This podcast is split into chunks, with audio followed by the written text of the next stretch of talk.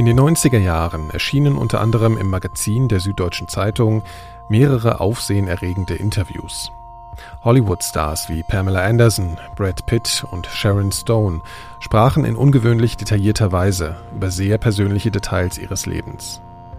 Innerhalb der Medienlandschaft und auch beim Publikum sorgten die Interviews geradezu für eine Sensation, denn wie hatte es der Interviewer geschafft, den sonst so verschlossenen Prominenten so viele intime Worte zu entlocken? Geführt wurden diese Interviews von dem Schweizer Journalisten Tom Kummer. Angeblich. Denn Jahre später stellte sich heraus, dass Kummer die Stars weder getroffen noch Interviews mit ihnen geführt hatte. Durch die Aufdeckung der Fälschungen entstand ein großer Presseskandal, der nicht nur Kummer, sondern auch seinen verantwortlichen Vorgesetzten, Ulf Poschardt und Christian Kämmerling, den Job kostete. Tom Kummer ist heute mein Gast in den Elementarfragen. Herzlich willkommen, ich bin Nikolaus Seemack.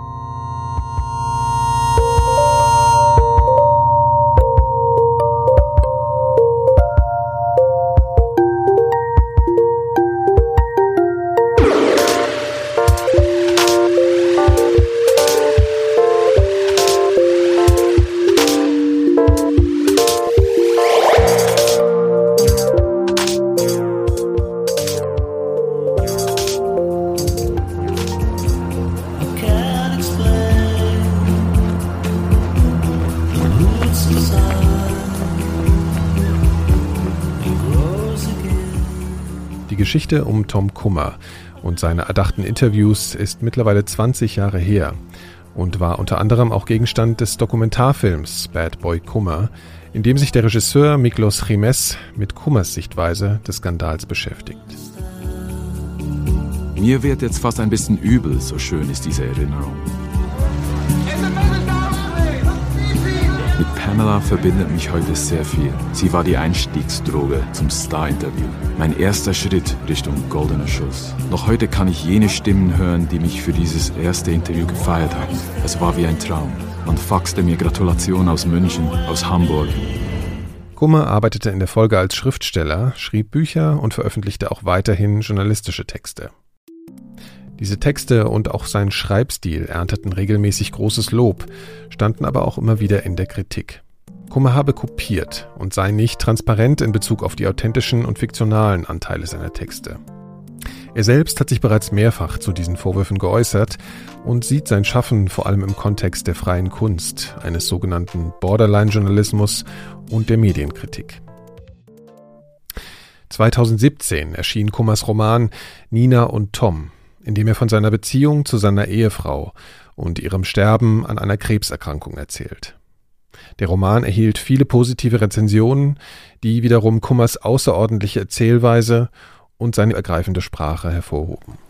Auf dem Teppich sind Spuren unseres Lebens zu sehen. Schwarze Schlieren, weiße und rote Flecken. Ich schiebe mich näher an Ninas Gesicht heran, studiere ihren Zustand. Unter den Augen sind dunkle Ringe, die Lider angeschwollen. Sie sieht schön aus mit diesen tieftraurigen, kranken Augen. Sehr ausdrucksstarke Augen, die mit zunehmender Leblosigkeit wie ein Spiegel der Seele wirken. Aber was gäbe es da nach 30 Jahren noch zu entdecken? In den letzten Wochen versuchte Nina mir immer wieder zu erzählen, wie sie sich fühlt, mit hauchender Stimme, ganz langsam. Sie sagte, es sei, als ob ihre Augen aus den Höhlen springen. Ich hatte meine Ohr an ihren Mund gepresst, um sie besser zu verstehen. Sie sagte, dass der Schmerz durch ihren Kopf schieße und in ihren Ohren und Schläfen steche. Der Körper brenne, werde manchmal starr, als würde er vor Anspannung zerspringen. Sie versuche dann, sich zu krümmen. Und ich massiere Nina, bis sie signalisiert, dass das überhaupt nichts helfe. Trotz der positiven Besprechung gab es auch hier wieder Kritik. Plagiatsvorwürfe häuften sich. Kummer beschreibt seine Arbeitsweise als eine Form der Autofiktion und schreibt am Ende seines Romans So endet unsere Liebesgeschichte. Mein persönlicher Bericht geht auf Ninas Kosten. Sie wird mich umbringen, wenn sie jemals davon erfährt. Ich wollte mit Tom Kummer sprechen, um selbst zu erfahren, was seine Motive dafür sind, die Frage der Wahrhaftigkeit in seinen Arbeiten zumindest anders zu behandeln, als es offensichtlich viele von ihm erwarten. Zu Beginn kamen wir beide im Gespräch auf den Namen Bad Boy Kummer, der ihm seit dem erwähnten Dokumentarfilm immer wieder anhaftet. Ähm, der Name kommt aus dem Film natürlich. Äh, Nach gut einem Jahr Dreharbeiten kommt dem Regisseur in den Sinn, äh, eine, eine ganz emotionale Frage zu stellen. Was würde ich meinen Söhnen sagen, was ich ver vertrete? Und ich war dann schon so irgendwie genervt und gelangweilt. Dann habe ich gesagt, I'm Bad Boy Kummer. Ja. Ich bin ein Bad Boy. Ich meine, Bad Boy ist ja immer irgendwie so schwer äh, kodiert, dass es ähm, schon fast natürlich eine Ironie ist. Äh, ich glaube, Bad Boy erzeugt Aufmerksamkeit. Bad Boy ist aber einfach eine falsche Bezeichnung. Es ist einfach eine ungenaue Bezeichnung. Ich meine, da steckt ja einmal sowas, was ich ganz interessant daran finde, weil es kam ja impulsiv wahrscheinlich aus dir raus. So. Genau. Ähm, da steckt ja was Gefährliches so drin, aber mhm. auch ein bisschen was Naives irgendwie. Ne?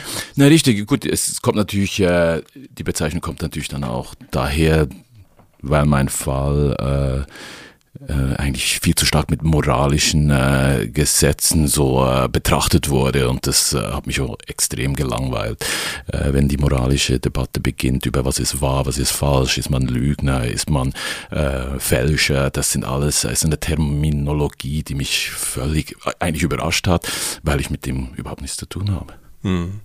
Und das Naive, was ich da jetzt so drin lese, dieser Boy, ist es ja jetzt nicht, du hast ja nicht gesagt Bad Guy, Kummer oder Bad. Das ist, ist ein guter Punkt mit der Naivität. Ich glaube, die Naivität beginnt damit, dass ich ein äh, Autodidakt bin, dass ich zufällig als so 20-jähriger Drifter nach Berlin komme, eigentlich nicht weiß, was ich machen will, trotzdem eine klare Vorstellung habe von Style und von ähm, den Möglichkeiten der 80er Jahre, das Do-it-yourself, äh, anything goes, ähm, naiv im Sinne auch von eigentlich total ungebildet und trotzdem so frei, einfach zu tun, was, was ich tun will. Ähm, und das ist von Anfang an natürlich äh, schwierig, jetzt nach, vier, nach 35 Jahren das zu vermitteln, wie ich dann einfach mit einer kleinen Geschichte, die ich geschrieben habe, gleich hochsteche in diese journalistische Branche reinkomme bei Tempo als 24-Jähriger. Und ich weiß eigentlich gar nicht, was mit mir passiert ist. Mhm. Ja, und ähm, von dem her ist es schon so eine gewisse Naivität, die von Anfang an an mir dran klebte. Ähm, aber würdest du vielleicht auch sagen, dass du einfach manchmal zu naiv durch die ganze Zeit warst und dass das auch eine Charaktereigenschaft sein kann von dir? Ich glaube, das hat überhaupt nichts mit meinem Charakter zu tun. Ich glaube, du zielst jetzt auf Naivität hin, nur auf mich. Ich glaube, meine Arbeitgeber waren sehr naiv. Ich glaube, ich äh, äh, ich weiß auch nicht jetzt, du hast jetzt noch nicht konkret eigentlich gesagt, was, was, warum du mich äh, naiv einstufst. Ähm, äh, ich wollte erst mal sehen, ob du, ob du überhaupt erstmal noch so einen, noch einen anderen Ansatz hast da in der Richtung. Ob Nein, ich meine, man kann natürlich, äh, man kann natürlich, wenn man das aus Deutschland betrachtet, was ich äh, erschaffen habe, sind drei so quasi Werksphasen. Die erste Phase ist der New Journalism, wo ich diese extreme Subjektivität äh, zelebriere und das mache ich sehr lange. Also das ist eine, eigentlich die längste Phase meiner Karriere und die Interviews sind dann auch nur noch so ein Splitter davon. Aber äh, ich glaube, ähm, da gibt's eigentlich nur die, also wenn wir überhaupt mal wegkommen wollen von diesem Begriff Naivität, ist einfach, glaube ich, diese Gnadenlosigkeit, wie ich einfach meinen, meinen subjektiven Journalismus einfach durchziehe und der mir dann auch ab genommen wird und quasi gefordert wird von meinen Chefredakteuren und von meinen Auftraggebern. Ähm, und an, dann auch der feste Glaube daran, dass man sich nicht an journalistische Regeln halten muss. Wenn etwas naiv ist, ist das das. Äh, ich bin natürlich nie in eine journalistische Schule gegangen. Für mich, man hat mich quasi aus, der, aus dem wilden Westen herausgezogen, gesagt, Tom, so wie du schreibst, das wollen wir haben. Einfach tu es. Es gibt keine Grenzen. Äh, und ich glaube, die Naivität, Qualität liegt darin, dass ich an das ganz fest geglaubt habe, dass ich wirklich machen kann, was ich will. Ja, also wenn wir vorher Gonzo hatten und Tom Wolf, dann 80er Jahre Deutschland kann man gleich noch die Schraube ein bisschen mehr drehen. Ja, und ähm, das ist sicher äh, auch eine wunderbare Freiheit, die es für mich ergab. Mhm. Okay, wir kommen später nochmal drauf. Ich wollte nochmal. Verstehe. Ja. Ähm, jetzt kommen wir auf was ganz anderes. Eine Linie, die sich durch dein Leben zieht, ist ja Tennis. Ja. Wie hat denn das angefangen? Warum Tennis? Also es ist natürlich nicht eine Linie durch mein ganzes Leben, sondern es ist einfach eine äh, erstaunliche Fähigkeit von mir, bis ich etwa 18 Jahre alt bin, dass ich super guter Tennisspieler bin. Und danach hatte Tennis, spielte Tennis für mich in meinem Leben nicht mehr so allzu große Rolle. Ähm, aber ich war einer der besten Schweizer Tennisspieler und äh, habe die Schweizer Nationalmannschaft gespielt bin hier nach Berlin gekommen und mein und habe da bei den Besetzern gewohnt beim Admiralstraße 17, habe mich dann mal so umgeguckt, ich dachte, ich muss vielleicht doch ein bisschen Geld verdienen und dann wurde ich äh, Trainer und Spieler äh, beim Weißrot Neukölln mhm. Tennisclub. Mhm. Habe dort zwei Jahre lang so mit kahlgeschorenen Haaren Unterricht gegeben. Die Leute haben mich geliebt. Ich habe dort äh, Verbandsliga gespielt, war die Nummer 8 in Berlin. Und das war's dann. Dann habe ich den, habe ich äh, Journalismus betrieben. Hm. Also du hast eigentlich äh, irgendwann gedacht, so, also ich meine, wenn du jetzt sagst, du bist was einer der besten Spieler in der Schweiz, ja. hätte man ja auch denken können, okay, ey, damit kann ich richtig Geld verdienen, äh, ja, das mache ich noch, das weiter? Oder? War noch ein bisschen anders. Ich bin noch in College gegangen, habe noch äh, Universität gespielt, ja. Universitätstennis gespielt mit 19, aber äh, das war noch Bedingung, dass ich, ich war, ich war nicht, ich war nicht äh, fähig, das ein, ein Tennis-Circuit zu spielen. Ein okay. Jahr lang von Turnier zu Turnier. Nee, ich habe, ich habe lieber Godard und Post äh, strukturalistische okay ja. Philosophen gelesen. Nein, Tennis ist einfach äh, natürlich immer später dann eingeworfen worden, als, als ich nicht mehr schreiben geschrieben habe. Ich habe dann in den USA äh, zum Teil trainiert. Tennis, so. Genau, ja, genau. Ja, ja. Ähm, wenn du so ein sportlich äh, versierter Jugendlicher warst, wie war es denn um dein, um dein Selbstvertrauen allgemein so bestellt in der, in der Kindheit und der Jugend? So? Ähm, ja, also die Frage, ich glaube, mein Selbstbewusstsein basierte auf dem der, die, die Gewissheit, dass ich irgendwie gewisses Stylebewusstsein hatte. Also es hatte so mit dem, dem Sound hören, man hatte gewissen Geschmack für die richtigen Platten, die richtigen Subkultur. Das spürt man damals, gab es ja noch kein Spotify und man musste sich die Dinge wirklich suchen. Auch die Kleidung, die man anzieht. Und ich, man merkt natürlich plötzlich, dass, dass man ein bisschen anders ist als andere. Das ist jetzt vielleicht, wenn man seine Homosexualität plötzlich entdeckt, habe ich plötzlich so ein, so ein, so ein Underground entdeckt in mir drin. Ja, erstaunlicherweise, weil ich komme aus ganz äh, äh, bürgerlichen Verhältnissen. Aber es war einfach dieses Suchen, ja, das musste man damals noch. Man muss irgendwie in, in, in, in Specs rein und die kleinen Nebensätze lesen. Und, oder man geht in, in irgendeine eine Kunstbibel und, und, und, und, und sucht nach diesen Dingen. Das, das ist so eine Hang zur Subkultur irgendwie Absolut. auch so. Ja. Das war ja. einer der Gründe, wo man dann halt langsam so ein Stilbewusstsein und, und eine Könnerschaft irgendwie entwickelt und an die glaubt. Ja, ähm, man, man macht ja nicht Abitur, man macht, geht ja nicht an die Schule, man muss sich das selber, ja, und das war, hat dann sich zufällig ergeben, als ich in Berlin war war schon klar, dass ich gewisse äh, äh die, die, Leu die Leute provozieren kann und, und auch mithalten kann, rein rhetorisch und so. Das hat mir ein gutes Gefühl gegeben. Und dann habe ich begann ich mal Kurzgeschichten zu schreiben. Mhm und habe dann äh, gleich Ja, danach genau wollte ich fragen, wann, wann hat denn das angefangen? Wann hast du das erste Mal gemerkt, dass Schreiben für dich irgendwie ein Ding ist? Also ja gut, ich muss sagen, ich habe schon Tagebuch geführt, also dieses Reflektieren und sagen wir mal, dieser Ich, die Nabelschau, also dieses Autofiktive, was dann später auch äh, klar durchkommt, also dass man seinen Alltag in, bis ins Detail auseinander nimmt, das habe ich schon in Tagebüchern sehr stark getan. Mhm. Ähm, fast obsessiv, äh, die äh, Selbstbetrachtung betrieben, so ein Existenzialismus. Und das äh, hat mir schon das Gefühl gegeben, dass ich schreiben kann. Natürlich wusste ich, dass äh, das ist wie heute. Also wenn man den Spiegel angeguckt hat, dachte, da, da kommt man eh nie rein oder oder Surkamp ein Buch rausbringt, das bringt man eh nie fertig. Und dann war aber so ein Magazin auf dem Markt in den 80er Jahren, das ist Transatlantik. Mhm. Das ist so die deutsche Version des New Yorker gewesen. Das hat der Hans Magnus Enzensberger herausgebracht. Äh, war so ein Edel, Edelmagazin und die haben immer so Monatsthemen gehabt und ich habe es im Kiosk gesehen und habe äh, gesehen, dass die, die wollen was über Sport, Sport extra. Ja. Und dann habe ich äh, einfach einen Text geschrieben und den eingeschickt. Mhm. Den wollten sie haben. Den wollten sie sofort haben. Mhm. Und war das vorher, weil du jetzt, jetzt gerade Tagebuch so beschrieben, ähm, war das eher so ein war das eigentlich ein, war das eher ein Rückzug ins Schreiben oder war das eigentlich so ein, du wolltest irgendwie, hast, hast es jemandem gezeigt oder im Sinne von einem Ausbruch, also dich selbst darzustellen oder war es eher was, was für, nee, für dich so nee, es war, hast? Ja, es war überhaupt kein Selbstdarstellung. Also eben, ich verstehe schon, wo du hin willst, ja. so mit der Selbstdarstellungssache, äh, nein, nein, nee, Selbstbewusstsein. Nee, das überhaupt meint, ja. nicht. Es ist ähm, wirklich, es war ein, ein, ein fast schon, ein, das Dokumentarische. Ich wollte alles dokumentieren. Ähm, ich habe das auch mit Kamera gemacht und so weiter, einfach sein eigenes Leben betrachten mhm. und, und, analysieren. Ja. Und ähm, ich habe tatsächlich äh, ein Projekt gehabt. Ich hatte so ein äh, Projekt, das ich, äh, das ich meine, die Zeit mit 23 in dieser Fabriketage, eiskalt im Winter, ich meine, es waren harte, harte Bedingungen. Ja, man ist mit Kampfstiefel den ganzen Tag rumgelaufen. Meine, ähm, und es war natürlich auch durch diese Nach-RAF-Zeit. Also es ist quasi all die, die RAF-Leute sind entweder tot oder sind in Stammheim. Und ähm, für mich war natürlich die Faszination mit Terrorismus voll da. Also ich fand, äh, schon ich ich war politisch nicht aufgeladen, fand ich Terrorismus als ästhetisches Moment, als Provokation super spannend. Und ähm, darum kam ja dann diese mittlerweile legendäre Mauerbrandgeschichte. Ja, ich habe die äh, 84 äh, geplant, dann einfach um Terrorismus quasi zu inszenieren, also so zu tun, als ob es. Kannst du mal erklären, was du da gemacht hast nochmal? Ja gut, ich meine, wir haben im Hinterhof, habe ich mal getestet, wie es eigentlich ist, wenn man einen vollen Benzinkanister anzündet. Ich habe mich gefragt, was passiert da eigentlich? Und erstaunlicherweise hat nur der oberste Teil so eine kleine Flamme hat sich äh, mhm. ergeben. Und ich habe dann gemerkt, wenn man das Benzin rausschüttet aus mhm. dem Kanister, dass das eine fantastische Flammenstrahl gibt.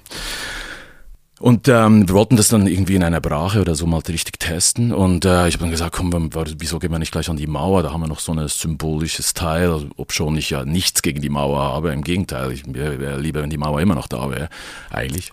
Aber ich meine, es ist jetzt nicht ein Politiker, aber jedenfalls, jedenfalls so 89, 90, als sie wegkam, da mhm. war man so ein bisschen traurig. Ist ja alles wunderbar, als sie mhm. weg ist, ist schon okay. Mhm. Aber äh, jedenfalls, die, die Berliner Mauer war ideal und dann haben wir dort, äh, ich meine, das ist dokumentiert, das Video Video gibt es im Checkpoint Charlie Museum, es wird überall gezeigt. Das äh, ist ein typisches so eine äh, Art Brüh-Geschichte. Also wir sind dort an die Mauer gelaufen mit gut 20 Liter Benzin und haben äh, und ich habe das dann so an die an die Mauer geworfen, kann man auf YouTube ja, sehen ja, und so weiter. Ja. Ist eine eine eine sinnlose Aktion, aber hat etwas von, also die Nähe zum Feuer, diese sinnlose Gewalttätigkeit, dieses Inszenieren von etwas explosiven aber jetzt eigentlich nicht in dem Sinne politisch, dass du dachtest, Überhaupt wir brennen jetzt die Mauerrunde nieder oder irgendwie Eben, sowas. Gegenteil. Und politischer geht's gar nicht. Was jetzt, ich muss trotzdem jetzt mal nachfragen, weil du jetzt irgendwie sagst, es wäre besser, wenn sie noch da wären, weil du jetzt sagst im Gegenteil. Was meinst du denn damit? Nein, ich denke einfach, ich, ich fand, ich fand dieses Berlin, ich meine, das ist rein nostalgisch. Okay. Ich, also okay, nur das, nein, ich, reine Nostalgie. Okay, okay, ich, ich fand dieses, dieses Berlin, wie ich es halt erlebt habe in den zehn Jahren zwischen, äh, zwischen äh, 83 und 93, war einfach eine, eine, eine, eine großartige Zeit. Und mhm.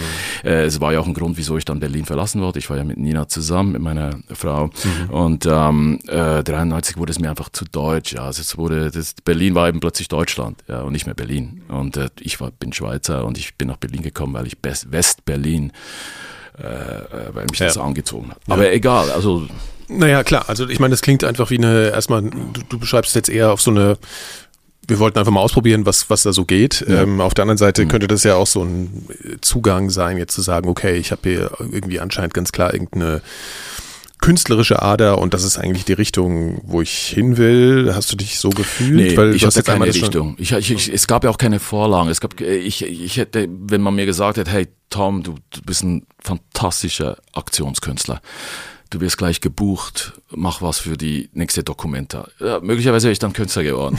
Also ganz es gab die Begriffe einfach so noch nicht, ja, oder den Markt äh, oder wie man es bezeichnen ja, will. Genau, oder? aber es gab so. auch nicht diese Strategie. Ja. Ich meine, ich hatte keine Strategie. Ich meine, heute an Kunstschulen lernst du Strategie, Networking und so weiter. Ich wusste es nicht, ich meine, ich wusste, ich ging auch in, ab und zu mal in die Paris-Bar, ich war auch mal im Exil oder man traf sich auch dort an einer Ausstellung, aber ich wusste wirklich noch nicht genau, was ich machen wollte. Ich wollte, ich wollte es einfach, ich wollte eine Freiheit spüren, ich wollte einfach experimentieren mit Material und, und Bildern, die, die mir gefielen. Ja. Äh, mhm. Ich meine, ich habe damals auch schon gesampelt, ja. ich, ich habe auch schon Musik zusammengeschnitten und, und, und, und, und, und äh, mit so Minimals gearbeitet. Nein, man hat, das war eine wunderbare Zeit. Es gab auch nicht wirklich den Druck oder so. Ja.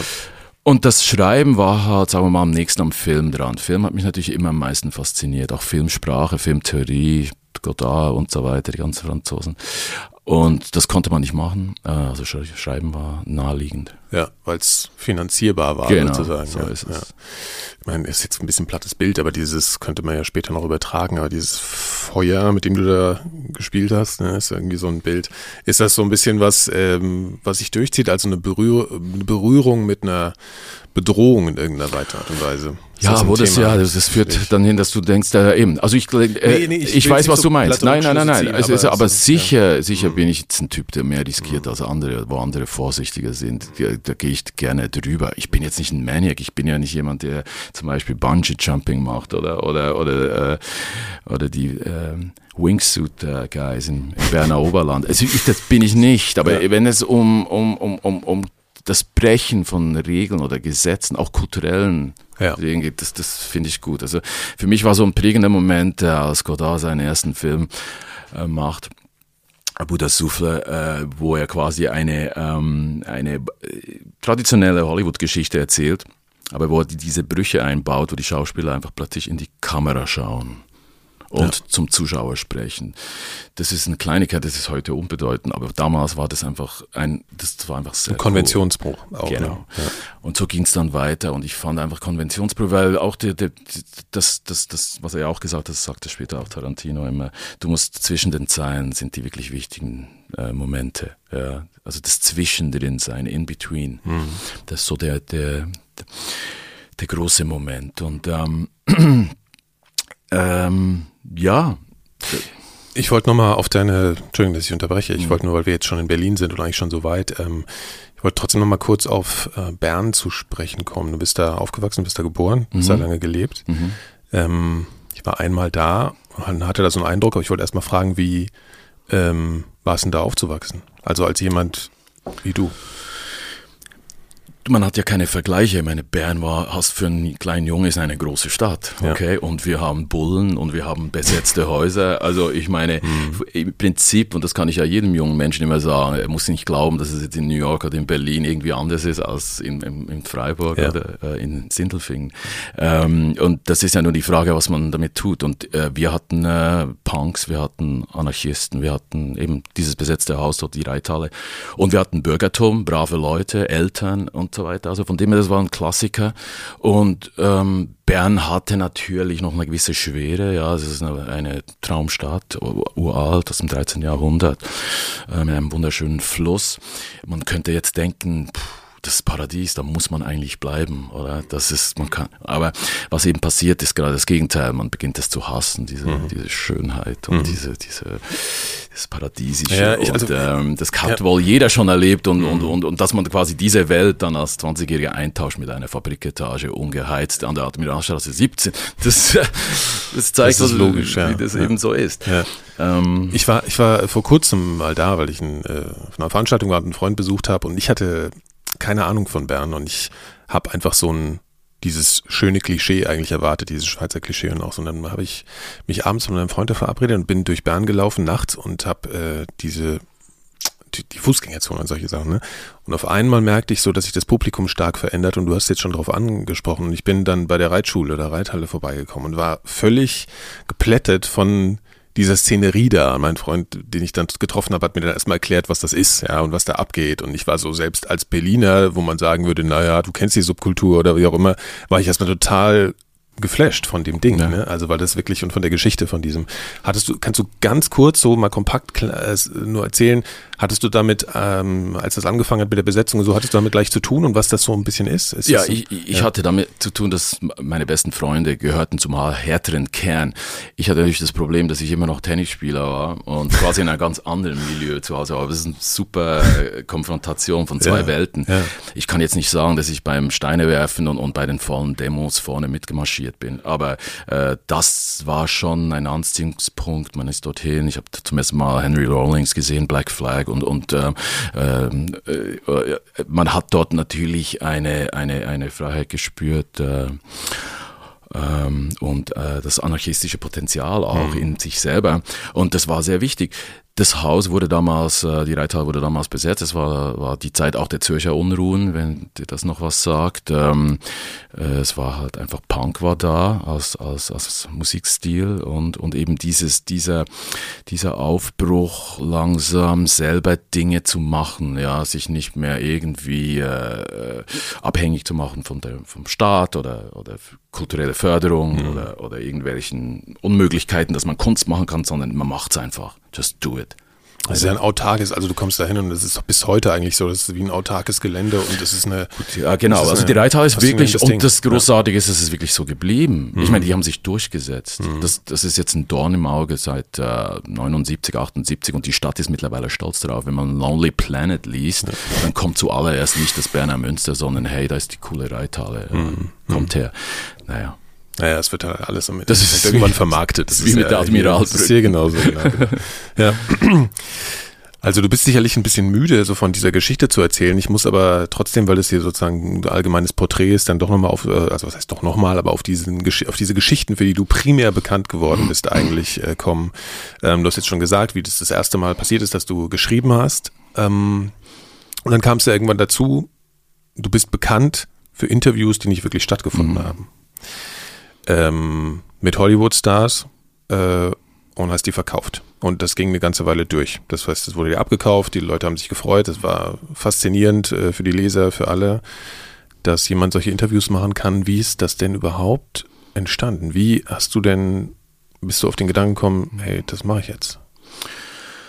Äh, eben schon, wie du es erklärt hast, dass ich die verkauft hätte. Ähm, äh, äh so ist es nicht ganz. Ähm, ich war ja festangestellter Korrespondent. Das muss man einfach im okay. Detail erklären, okay. Okay. weil es sieht dann so, so nah, danach aus, dass ich da wie so ein Händler äh, rumgezogen bin und, mhm. und, und. Aber wie gesagt, das ist wirklich eine uralte Geschichte. Nein, die Interviews ähm, äh, sind so entstanden, dass ich in LA sitze und eigentlich mit Hollywood nicht allzu viel zu tun haben will. Äh, ich bin dorthin und habe also von der Süddeutschen Zeitung hingeschickt, ja, und vom Magazin. Ich war einer der bestbezahltesten deutschsprachigen Journalisten. Und zwar nicht, weil ich handle mit meiner Ware, sondern weil man mich angestellt hat. Weil die Leute überzeugt waren, dass ich äh, die richtige Sprache habe und die, die Härte und, und, und einfach das Gespür für Geschichten. Es gab natürlich schon ganz klare Qualitäten, die ich habe. Ja. ja. Ähm, und ich sitze in, in, in, in Hollywood und mache Geschichten über die Hells Angels, ich mache Geschichten über, über die Musikszene, ich mache Geschichten über Hip-Hop natürlich, der kommt. Ja. Ähm, Inner City, ich mache die ersten Geschichten über die, die, die, die Grenzzäune. Ähm, ich fahre nach Mexiko, mache sehr viele Geschichten in Mexiko über, über, über den Drogenhandel, der dort ähm, ich mache Geschichten über Kerouac und reise deine Route ab. Und das waren authentische Geschichten, die hast du so. Das sind ähm, äh, authentische Geschichten, die in meinem Stil sehr subjektiv geschrieben sind. Äh, ich habe diese Reisen gemacht. Es gibt keinen Grund, äh, das äh, anzuzweifeln. Naja, ich frage, weil wegen nein, nein, Geschichte nein, natürlich, später. klar. Äh, die Geschichte. Danach werde ich angefragt, ähm, Tom, du kannst nicht in Hollywood sitzen und äh, und keine Interviews machen mit Hollywood-Stars. Und ich glaube, da äh, ist, kommt kann ich mich gut an ein Gespräch erinnern mit Ulf Porschat, wo ich ihm sagte, weißt du, also Interviews, das ist für mich so die lowste, das ist so das, die niedrigste Stufe. Findest du nicht auch? Ich meine, ich bin Erzähler. Ich möchte eigentlich Bücher, man hat mich gefragt, ob ich Bücher schreibe, ob ich einen Roman schreiben will. Äh, und jetzt soll ich Interviews machen. Und das ist schon wichtig, dass man das versteht. Es ist mhm. also nicht ein Drängen von mir mhm. zum Interview, mhm. sondern es ist eher ein, ein, ein, ein Verlangen eine, äh, der, der, der Magazine, dass sie, die sie von mir Interviews haben wollen. Und ich entscheide mich dann, dieses erste Interview zu machen mit Pamela Anderson, glaube ich, war es. Das ist so ein Hollywood-Sternchen. Ja. Sagt ihr was? Ja, ja. klar. Baywatch. Genau, Baywatch und ja. so weiter. Und mhm. Ulf selber hat dann noch den Termin organisiert. Äh, über sein Sekretariat haben sie mich dann gebucht für einen Termin in so einem Junket, nennt sich das. Das heißt, wusste ich auch nicht, Junket heißt, man kommt in ein Hotelzimmer, ist ein mhm. langer Tisch, das sind ähm, zehn andere Journalisten, man kriegt ein bisschen Verpflegung und so weiter. Und trifft sich dann an diesem langen Tisch und jeder kriegt so drei, vier Fragen. Das mhm. muss so durch sein in 20 Minuten, die mhm. Runde. Die sind alle gleichzeitig da und alle äh, es ist keine intime Situation, wie wir jetzt absolut, haben, oder so, sondern absolut okay. nicht. Okay. Nee, nee, nee. Das kann man zum Teil dann noch, äh, der Spiegel kann vielleicht dann noch zehn ja, Minuten okay. bekommen oder ja, so. Es ist so eine, so eine Situation am, am, am Tisch mhm. und es ist ein Gelaber natürlich. Ja. Hm. Wahrscheinlich mit einem Berater dabei oder irgendwelche also Leute, die so na, die, nee, nee, nee, nee, das, das hat sie nicht. Nee, okay. sie, okay. nee, das hat sie nicht gehabt. Okay. Äh, das gibt andere, die das gehabt äh, ja. Aber Pamela war, war, war, war relativ frei, aber das war wie so ein stilles Agreement dort, dass man die jetzt nicht äh, foltert oder so. Also auf alle Fälle bin ich nach Hause gekommen, habe die Bänder so ein bisschen angehört und das ist scheiß langweilig. Aber irgendwie spürte ich auch plötzlich die Faszination. Ähm, das ist ja ein Star, der ist ja per se ja eine fiktive Figur. Ich meine, ein Star, das muss man ja einfach verstehen. Ein Star verkauft uns ja was, er kommt aus Film, ist ja nicht in dem Sinne, besonders auch in der Situation dort. Also seine öffentliche Persönlichkeit, die für die er bekannt Absolut, ist. Absolut, ja, die wir bekommen, auch die Journalisten grundsätzlich bekommen. Ist eine fiktive Figur, die auch immer etwas verkaufen will, ein Film. Äh, darum sind wir da. Das ist ein Kuhhandel zwischen Presse und, und, und, und Filmproduktion. Ja. Und das ist eigentlich nicht nur ziemlich entwürdigend, das ist, äh, also entwürdigend, was heißt das? Es ist einfach stinklangweilig, es ist auch Betrug überhaupt. Da beginnt ja eigentlich der erste Betrug, ja, diese, diese Art von Kuhhandel. Ich hatte einfach plötzlich Lust, hey, aber Pamela hat doch was. Sie hat erstens mal erzeugt sie Aufmerksamkeit. Das, wenn ich der jetzt, wenn ich sie Sachen sagen lasse, die ich will, dass sie sie sagt, das erzielt ja einen riesen, ich meine, da komme ich ja an Leute heran, an die ich sonst nie komme. Ja. Und ich begann dann mal so ein Gespräch zu basteln und merkte plötzlich, dass mir das Spaß macht. Dieses, diese Kontrolle wie ein Regisseur über sie, über mich. Besonders wenn ich dann auch noch so Themen aufgreife. Es war damals die Zeit, das Internet kam langsam. William Gibson hat ein großartiges Buch geschrieben und ich habe es gerade gelesen. Neuromancer, genau. Ja, ja. Es war noch die erste Zeit, wo man behauptete, man könne Sex haben am Computer. Ja. Mhm. Und das habe ich da, also diese ganze Kombinations klassisches Sexsymbol. Mhm. Pamela Anderson, die noch so bei Lastwagenfahrer irgendwie mit ihrem Bild im, im, im äh, irgendwie an den Armaturen hängt. Das ist ja am Verschwinden, dieses, dieses physische ja, Sexsymbol. Und so habe ich dann diese, diese, diese, diese Themenbereiche habe ich dann so ein bisschen ausgearbeitet und habe mir vorgestellt, wenn ich jetzt eben diesen Dialog führe, mit ihr und sie, sie quasi so zu einer, zu einer Philosophin mache. Also so zwischen Trash und hochintelligent. Hin und her war, variiere. Das war so faszinierend, das war auch irgendwie geil, ja. Und da begann ich einfach wirklich einen, einen Dialog zu führen. Und der streckte sich dann über 20 Seiten. 20 Seiten Manuskript, das ist in einem Heft, äh, das füllt fast das ganze Heft ja. äh, der Süddeutschen Zeitung. Und das habe ich dann denen geschickt und ähm, habe eigentlich gehofft. Du hast das ganze Manuskript, du hast diese ganze, 20 Seiten ja, hast du geschickt. 20 Seiten. Mhm. Genau. Und ähm, nur mal ganz kurz, also weil das ist ja immer so ein Moment, Moment ja, of Truth, ja. Ja, also ich meine, das ist ja, du, wie viele Entschlüsse da drin stehen. Ne? Du ja. hast erstmal dieses, mhm. ist es ein Experiment wahrscheinlich. Ne? Mhm. Ne? Also wie du es jetzt beschrieben hast, fängst du an mit dir zu experimentieren, einfach um dich auch zu stimulieren sozusagen und äh, im Kontrast zu dem, mhm. was du vorher, was du für ein reales Gespräch genau. hattest da. Dann schreibst du das und dann findest du es auf einmal gut, erlebst das, äh, ist für dich ein inspirierendes Moment und dann entschließt du dich aber zu sagen, hier, das, das, das stimmt, mhm. das ist so passiert und das schicke ich dir. War das nochmal so? das ist ja nicht die Frage, die gekommen ist, ob okay. es stimmt. Okay. Das ist ja der Punkt. Ja. Nein, die, die Frage kommt ja nicht. Also das, das muss man, es wird ja nicht ja. gefragt. Also ich werde ja dann auch nee, nee, nicht nee, gefragt. Du, du stellst dich, du, du weißt so, ja selbst, du, selbst, so. du weißt ja selbst. Also ich, ich weiß, ja, es stimmt nicht genau. und ich, ich schick's ich schick euch. Ab. Genau. Das ist natürlich auch so, kommt natürlich auch ein bisschen vom Spiel her, dass ich mit den Jungs ja auch hatte. Ich meine, ich, kann, ich kannte Ulf aus dem Club, vom Tempo. Ich meine, das kann man sich jetzt vielleicht diese Es war keine, keine hohe gestellte Autorität, vor der du Angst hattest, sondern das ist so, nicht. Für mich ja, war das ein Spiel. Freund oder ein Bekannter. Ich hatte das, das wirklich, ich gebe ihm was hin, ich verarsche ihn vielleicht. Ich meine, das ist, mhm, das, mhm. Äh, ich erwarte eigentlich davon, dass er mir sagt, hey Tom, äh, das geht nicht. Spinnst okay. du oder was so? Genau, so. Mhm. Und wäre für mich auch okay gewesen, dann wäre das nämlich auch genau das, was ich erwarte. Ich will ja gar keine scheiß Interviews machen. Wenn es für mich das Interview gibt, dann nur in der Form. Also bitte seht, ich, ich verwandle mich zu einem Wahnsinnigen und erfinde Interviews. Bitte sagt mir nie mehr ein Interview, Tom. Aber das Gegenteil passiert. Es wird total gefeiert. Er fragt nicht nach, wie kommt es, ja, dass es 20 Seiten sind. Er weiß, dass ich dort war Und das Ding kommt direkt ins Heft rein, ne, an der folgenden Woche. Und er hat nicht gefragt, Hat wie nicht du gefragt. diese lange Zeit, diese mit lange Zeit, allein mit diese lange Zeit mit dir nichts, bekommen hast. nichts. Und das ist das, was einfach, äh, wo natürlich jetzt äh, die, die, die Frage kommt, äh, hätte ich ihm das jetzt sagen sollen? Hm. Ähm, aber ich, ich, ich muss sagen, zu der Zeit waren die Bedingungen so, dass man sie annehmen konnte, dass im deutschen Journalismus vieles möglich ist. Dass die Grenzen gesprengt werden. Da lächelst du vielleicht Nee, nee, und nee, sagst ich- du. ich- ich sag das nicht aus so einer- Nein, ich nein, sage nein, nur, ich- es ist, äh, erstens mal waren unfassbare Honorare wurden bezahlt und gleichzeitig glaube ich, dass wirklich äh, am, die Bedingungen äh, schon ähm, extrem waren, ja, dass man, dass man, man es wurden gewisse, äh, ähm, sagen wir mal, Experimente auch verlangt, ja. Okay. Ja, ja, ja, nee, ich, also ich muss mich gleichzeitig natürlich. Äh, nee, ich, ich ich will dich gar nicht in so, ich will es nur, ich will es verstehen, was bei dir abging. So, es Nein, ging mir ich jetzt kann einfach nicht darum- glauben, dass man jetzt äh, 20 Jahre danach immer noch so naiv wie du äh, mir jetzt diese Fragen stellst. Ehrlich, ich meine, und quasi auch so quasi fast wie betroffen. Oh Tom, hast du, ich meine, ich habe mittlerweile einen Roman geschrieben. Ich meine, das brauchen wir nicht. Äh, Ich habe das kannst du ruhig erzählen, Nein, ja. nein, das brauche ich nicht zu erzählen. Aber ich meine, ich habe mittlerweile einen Roman geschrieben. Ja, ich weiß, Ich meine, ja. ich habe mit dem, mit dem, äh, ich weiß nicht, wie du, wie, wie du darauf kommst, dass du mich so nageln willst wegen diesen Ich will dich gar nicht Okay. nageln. Nein, ich sage nur, es ist, kannst du dir nicht vorstellen, wie mich das langweilt.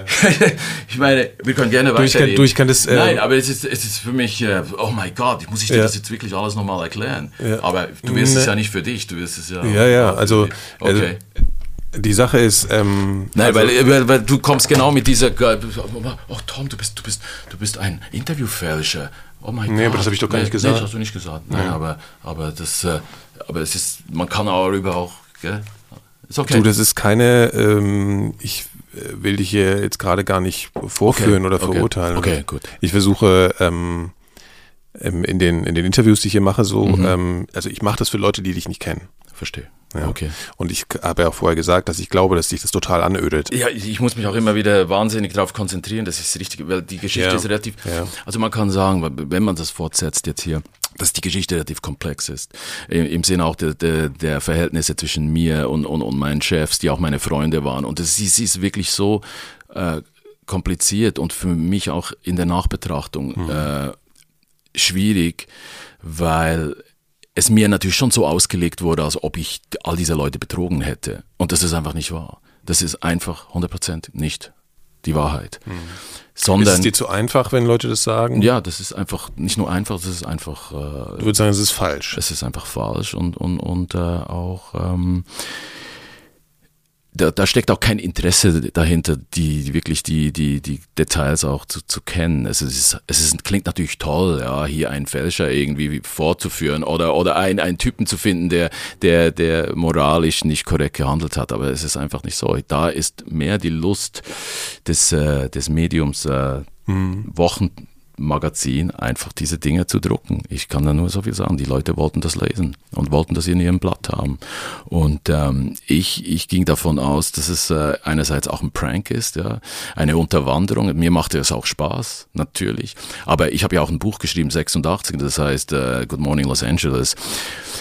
Die äh, die Jagd nach der Wir- Wirklichkeit und darin steht eigentlich schon alles drin. Ja, also da gebe ich ja offen zu, dass ich äh, über die Grenzen gehe und dass ich äh, die Heuchelei der Medien wirklich äh, verachte und dass ich in der falschen Branche bin, dass ich zufällig hier reingeraten bin, dass ich hoch bezahlt werde, aber eigentlich mit der Ich versuche eigentlich nur rauszufinden oder zu verstehen, ähm, ob das sozusagen auch so ein bisschen, ob das damals überlegt war oder ob du eher einer, einer Lust und einer Verführung nachgegangen bist und zu sagen, okay, hier erstmal gibt's dafür Kohle, ich hab, ich hab, kann mich hier ausdrücken, ich habe hier, ich spüre einfach hier so einen bestimmten ja, ein inspiriertes, inspirierendes Moment und problematisiere das jetzt erstmal nicht für mich, sondern gebe mich dem hin. So, das könnte man ja sagen, wenn man jung ist, dann, äh, also die Frage ist halt, ich will das jetzt auch nicht vor, also es Nein, geht mir nicht darum, dich vors aber, Gericht zu äh, stellen, so, ne? Überhaupt nicht, um- aber das ist ja, in, den, in diesen Interviews steckt sehr viel mehr Medienkritik, als man mir und den Texten auch zugesteht. Ich meine, da sind permanent, sind dort Blaupausen und Signale, die, die, wo ich quasi nach,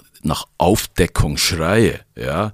Äh, ich meine, das, das ist permanent drin. Es geht überhaupt nicht um den Betrug. Also wenn man zum Beispiel Hitler-Tagebücher fälscht und so weiter, wo die Fälschung das Entscheidende ist, also das Nicht-Erkennen, das ist eine also möglichst versucht es zu verdecken, sozusagen. Genau. Das, ja, okay. Dann ist es bei mir geradezu grotesk, wie auffällig ich diese, äh, diese, diese Markierung setze. Das haben ja auch viele schon festgestellt. Also es ist ja nicht so, dass die Öffentlichkeit nur Nein, sagt, also das ist, also auch gerade wenn, wenn gesagt wird, zum Beispiel du plagiierst, dann wird ja auch oft einfach mhm. auf der anderen Seite gesagt, ja, aber so offensichtlich, dass man das Ganz vielleicht klar. auch mit einer anderen Perspektive betrachten Absolut. muss. Ne? Also diese zwei Perspektiven kann man darauf auf jeden Fall haben. So, ich meine, es ist natürlich klar. Also die, ich verstehe auch, weshalb du jetzt so reagierst in Bezug darauf, dass ich hier ähm, so äh, lineare Fragen stelle und so biografisch da so rangehe. Es ist eigentlich eher eine ähm, äh, also es geht mir jetzt nicht hier um so eine, so eine simple Aburteilung dessen, sondern eigentlich darum, um es im Kontext deines Lebens und dieser Zeit irgendwie ein bisschen zu verstehen. Weißt du, was in dir, was in dir Ja, sie wird, es, interessanterweise wird es aber immer, immer schwieriger für mich, das zu mhm. erklären, weil ja, die Zeiten, äh, äh, nein, weil sie auch viel moralischer heute sind und wir haben äh, Fake News, wir ja. haben alternative Fakten und ja. man wird quasi in diesen Topf geworfen,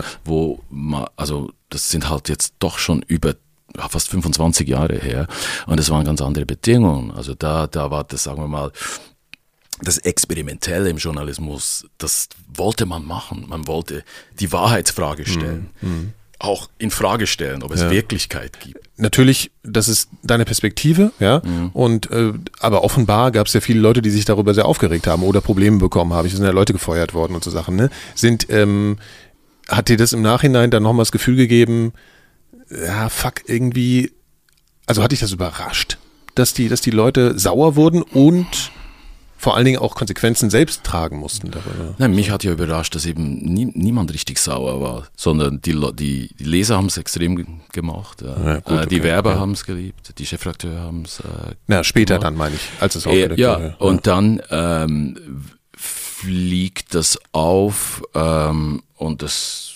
klar, mich hat das äh, überrascht, wie, wie, wie, die Dimension, die es angenommen hat.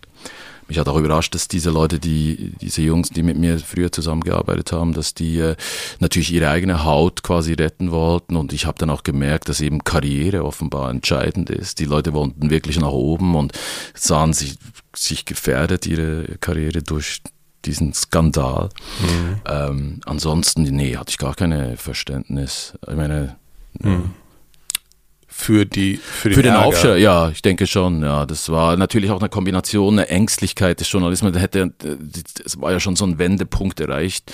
Ähm, wo es den äh, Printmedien nicht mehr so gut ging ja, ja. Äh, und das Internet kam und so weiter. Und ich denke, das hat dazu geführt, dass diese, diese offene Haltung, mit der ich in den Journalismus reingeholt wurde, wo man sagt, wir wollen solche Außenseiter, wir wollen Leute, die experimentieren und testen, und besonders auch anfänglich, wie meine Interviews quasi einfach gedruckt wurden, ohne groß hinterfragt zu werden. Und plötzlich kippte diese Stimmung, war Ängstlichkeit, man musste mich zum schwarzen Schaf machen, quasi der gesamten Branche.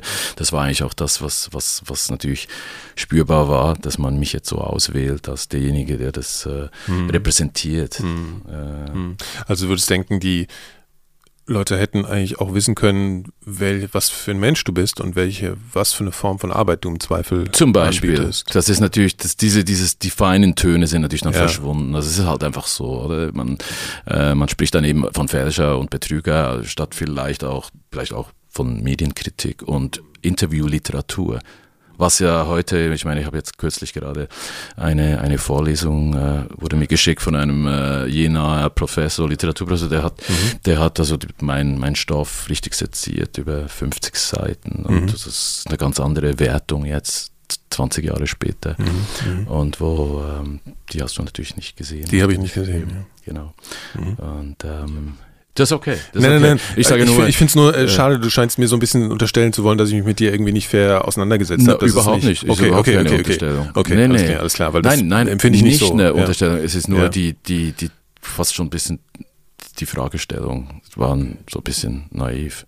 Aber ja, ja, klar. Aber, aber ich das ist auch mein ja. Konzept so ein bisschen. Okay. Ich bin, ich okay. stelle naive Fragen. Das ist super. Weil, Nein, das ich, ist, das, äh, ich mich genauso also anders kann ich mich Menschen irgendwie nicht nähern. Weißt du, wenn die Sache ist. Ey, wir ja. brauchen nicht the, Making of zu diskutieren. Okay, ja, okay, okay. Ich beschränke mich auch nicht nur darauf. Ja, es ist nur, okay, ja. gut. Ähm, es ist nur so, dass ich es eigentlich prinzipiell immer ganz gut finde, wenn, wenn Interviews so geführt werden, dass ich das Gefühl habe, ich treffe jemanden auf eine gewisse Art und Weise auch zum ersten Mal. Das ist vielleicht das ist für dich okay, auch nervig. Aber, nein, nein, so, aber, aber, du zieltest von Anfang an klar drauf, ja. dass du auf die Interviews zielst, ja. verstehst du? Und du, du, oh. und die, die moralische Frage, man hätte aber auch, äh, das ist eine Sache, ja. aber wenn man vielleicht mein letztes Buch gesehen hat, ja. Tom, ist eine ganz andere weiß, Ebene. Ja, okay. Ja, äh, aber ist okay. Ich hatte einfach nur das Gefühl, du ziehst wirklich nur auf die. Nee, auf nee, nee. Ich meine, du, du, klar, also du, das ist ja kein, also wir, ich habe ja gesagt, es geht so eine Stunde oder ein bisschen länger. Insofern ging es mir eher so darum, das mal zu erzählen, was passiert ist, damit okay. die Menschen, die es hören, wissen, okay, das ist mit Tom Kummer passiert. So, das, das ist sein Kontext, in dem er sich heute bewegt. Ja. Äh, warum eigentlich? Also hast du einfach auch mal überlegt, also dass du sagst, okay, ich schreibe jetzt einfach Literatur. Also, weil du da diese Probleme auch letzten Endes nicht bekommst. Hast du das mal in Erwägung gezogen oder äh, zu der Zeit schon? Zu der Zeit? Zu der Zeit, natürlich. Es waren ja die Bedingungen so bei Tempo, äh, wo ich dir gesagt habe, dass wir diesen New Journalism für Deutschland da ausprobiert haben, dass natürlich jede Geschichte war wie eine Kurzgeschichte. Das war ja quasi literarisch. Das Verführerische war einfach die Honorierung damals. Ja, wir waren einfach ähm, extrem gut bezahlt. Mhm und haben natürlich Angebote, äh, aber die, die Zeit fehlte quasi, ja, mhm. äh, um, um Bücher zu schreiben. Aber unsere Jungs, mit denen wir zusammengearbeitet haben, also Maxim Biller, äh, Helge Timmerberg, äh, äh, Christian Kracht, Moritz ja. von Uslar, die haben danach ja auch alle Bücher geschrieben und ich habe ja 96, dann wurde ich auch, ich wurde ja permanent gefragt, hey, machst du nicht? Und dann kamen die Agenten. Ja. Plötzlich waren Literaturagenten da, die haben sich natürlich auch die Journalisten ausgewählt und ähm, äh, du fragst das, weil wieso machst du nicht Literatur? Nein, ich fand ja gerade es super spannend in diesem in diesem scheinbar geregelten und mit gewissen äh, äh, ja, Regeln äh, kodierten äh, Branche Journalismus zu operieren. Ja. Das ging ja um, um, um diesen Grenzbruch, also das Brechen ja. von Regeln. Das war ja immer ein Ding. Ich liebte es natürlich, mit dem Feuer zu spielen. Ist ja, ja klar. Genau, aber deswegen frage ich ja nach. Nein, so, ne? also ja, absolut. Ja, ja, aber der Punkt ist einfach, das ist ein großer Unterschied, ob man mit, ob man experimentell, also als quasi, also Unterwanderer, als, als einer, der vielleicht sogar eben gewisse Medientheorie äh, erweitern will, operiert, also ob, einfach nur als, als, als, als Betrüger. Ja und okay. Fälscher. Ja, ja, ja. Das ist ein großer Unterschied. Ja. Ähm, du warst auch mal in einem, äh, wie soll man sagen, Künstler oder äh, Künstlerkollektiv, vielleicht ist es irgendwie falsch. Ich habe auf jeden Fall ein, ein, ein, Zitat von dir. Das hieß, äh, ich weiß nicht, ob es so ausgesprochen ist, M-Pool oder M-Pool oder was, weißt du, was ich meine? M-Pool, ja. M-Pool, ja, okay, genau. Und das waren Autoren, Künstler, Journalisten und ähm, ich habe hier nur ein Zitat von dir, wie du das beschreibst.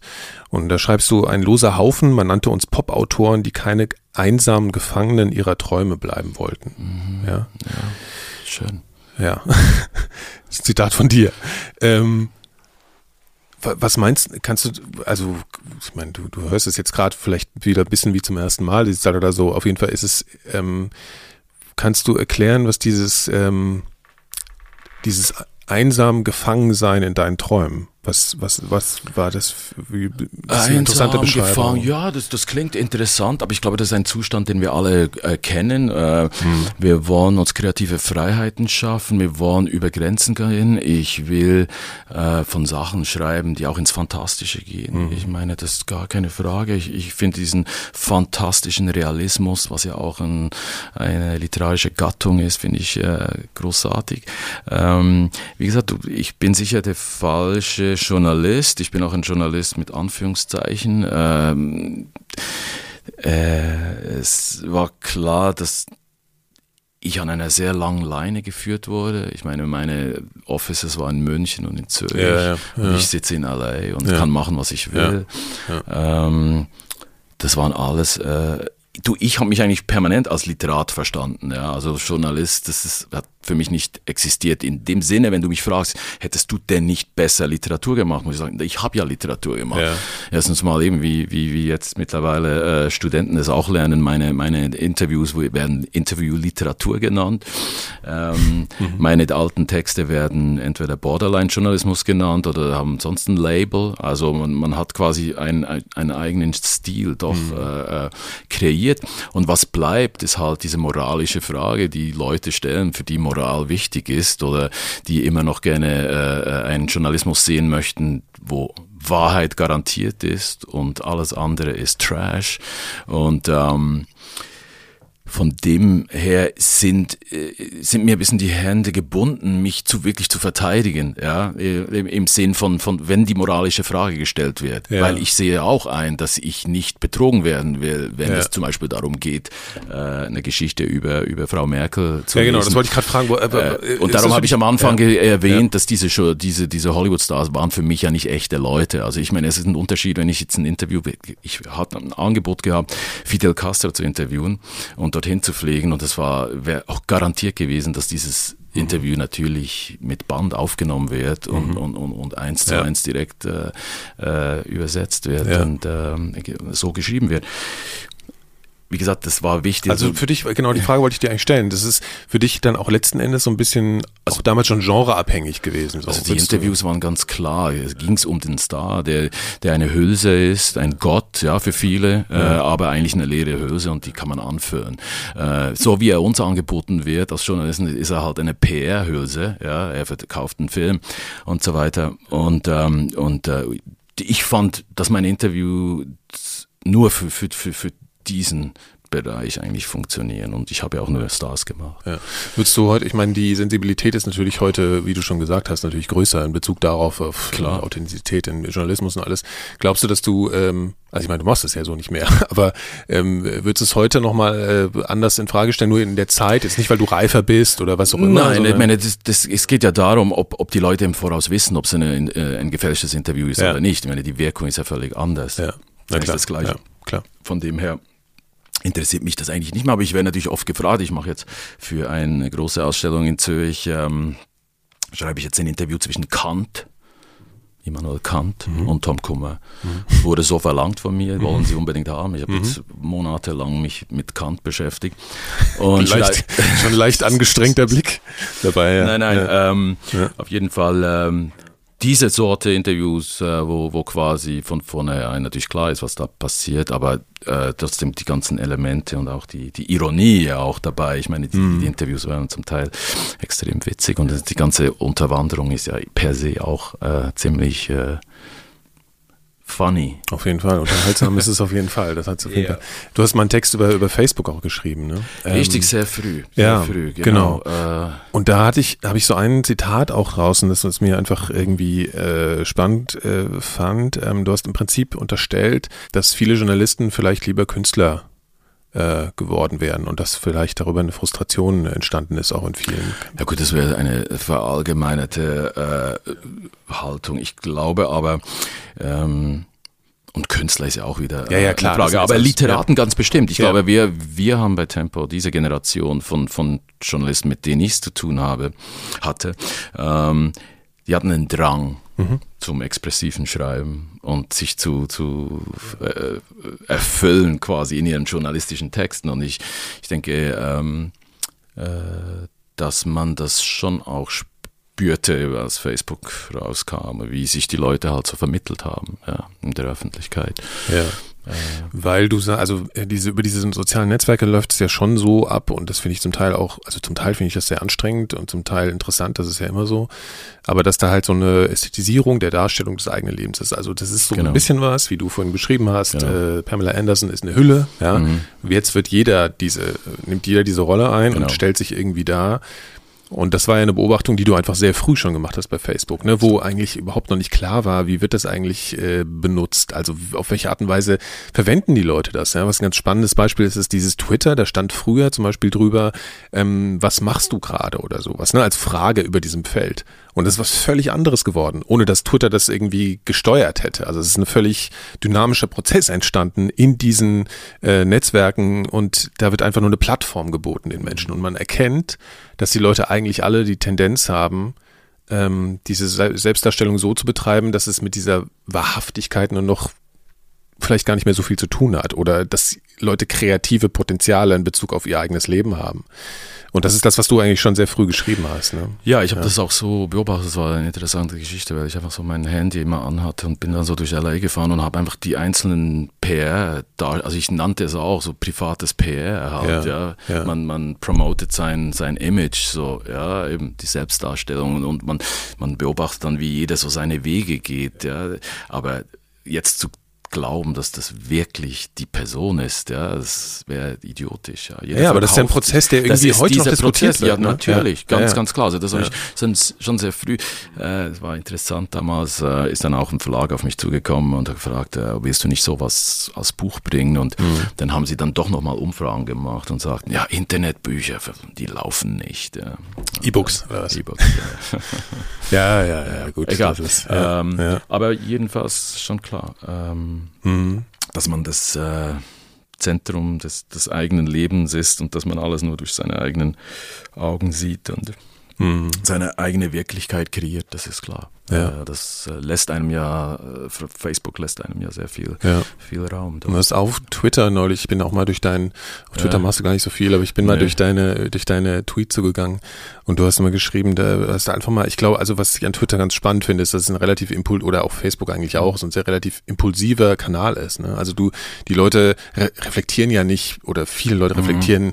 bevor sie sowas in die Welt rausblasen, eigentlich nicht, ähm, ja. wo kommt das überall mhm. hin potenziell. Mhm. mhm. Und ich glaube, diese Verführung ist für alle Menschen da und deswegen finde ich es ganz spannend, da eben auch durch die Social Networks zu gehen von, von Leuten, genau, die ich ja. treffe. Und du hast geschrieben, was neu, irgendwann, ich glaube letztes Jahr oder so war das, wo du einfach nur den Satz rausgehauen hast und gesagt hast, was unterscheidet denn eigentlich ein schändliches Plagiat von einem wertvollen Kulturbeitrag? Mhm. Hast du, und daran erkennt man ja schon, dass es dich dass dich diese Frage schon zentral immer beschäftigt. Ne? Mhm. Also das war jetzt, das ist schon ein prägendes Thema mhm. und das, ich kann verstehen, dass du das total anstrengend findest, ne? So irgendwie letzten Endes, wenn andere dich auf ihre Art und Weise damit konfrontieren. Aber wie würdest du denn eine Antwort, was würdest du für eine Antwort geben darauf?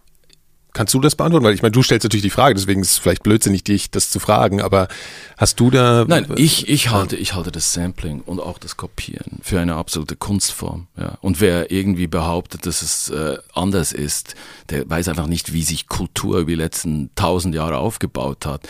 Und ähm, ich habe, wenn ich einige Autoren habe, die für mich entscheidend sind, dann äh, baue ich die, von denen Sätze bei mir ein. Das habe ich immer gemacht, habe ich auch bei Reportagen so gemacht, weil es quasi ein Verweis ist auf meine Lehrmeister. Kultivierung auch. Genau, ne? auf Kultivierung. Ja, ja. Und ähm, es ist auch für mich als Autodidakt gerade so quasi auch so eine Leiter, um einfach in, reinzukommen. Also auch wenn mhm. ich ein Schreibseminar, ich habe jetzt ein Schreibseminar gegeben an der UDK, ja. letzten äh, vier Wochenende und da sage ich auch den Studenten, Leute, wenn ihr nicht weiter wisst, dann geht in eure Favorite Writers Books rein und liest und nehmt euch einen Satz, stellt ihn oben hin, ja. schreibt ihn ab und dann schreibt euer eigenes Zeug dazu. Mhm. Also kombiniert. Das geniale Sampling ist ja, dass du etwas Neues schaffst mit etwas Bestehendem. Und so baut sich ja Kultur eigentlich auf. Ähm, dass wir natürlich ein Problem haben mit Plagiaten, wenn Professoren ihre Doktorarbeit äh, fälschen oder so. Das ist eine andere Geschichte, aber ja. ich, ich sehe es mehr so im Sinn von, von Musiker. Ja. Mhm. Ähm, das, Sample, das geniale Sampling im Hip-Hop. Also Einflüsse auch zu verarbeiten. Ja, natürlich, ganz ja. klar. Okay. Und äh, ich meine, mein neues Buch wurde dann von meinen, äh, wurde eigentlich gefeiert, ja, auf der Kritik. Äh, und es kam natürlich meine alten Feinde bei der SZ, die natürlich das Ding dann so durch, ein, durch eine Software äh, gejagt haben und haben dann festgestellt, dass es irgendwie 18 Sätze gibt, die nicht von mir sind und die sind schön verteilt. Im Übrigen ist es rechtlich auch sogar erlaubt. Du darfst nicht drei oder vier Sätze hintereinander schreiben. Aber sie haben völlig ignoriert dabei eben auch das, das, das, äh, was dahinter steckt eigentlich. Das ist eben äh, dass wir, ich, ich möchte eigentlich Leute auffordern, ja, endlich wegzukommen von diesem Geniebegriff, ja, der Geniebegriff. Das, das alles, alles aus dir selbst, aus, aus, aus dir selbst entsteht. Das ist, ja, äh, ist ja. Äh, ich finde es auch, ich finde es auch undemokratisch. Jeder sollte äh, versuchen, mit seinen Mitteln, auch wenn es eben das Samplen ist, das Zusammenbauen. Ja. Solange du was Eigenes erschaffst. Ich meine, mich interessiert nicht, wenn ich sehe, dass, dass ein Kraftwerk-Song nur noch nach Kraftwerk klingt, dann ist es eben Kraftwerk. Aber wenn Kraftwerk-Song kann ja auch nicht nur nach ja, Kraftwerk klingen. Ja, so. ja, klar. Aber wenn du ein Element aus Kraftwerk rausnimmst und es dann zu Daft Punk machst, dann finde ich das schwer okay. Ja. Ja, ja.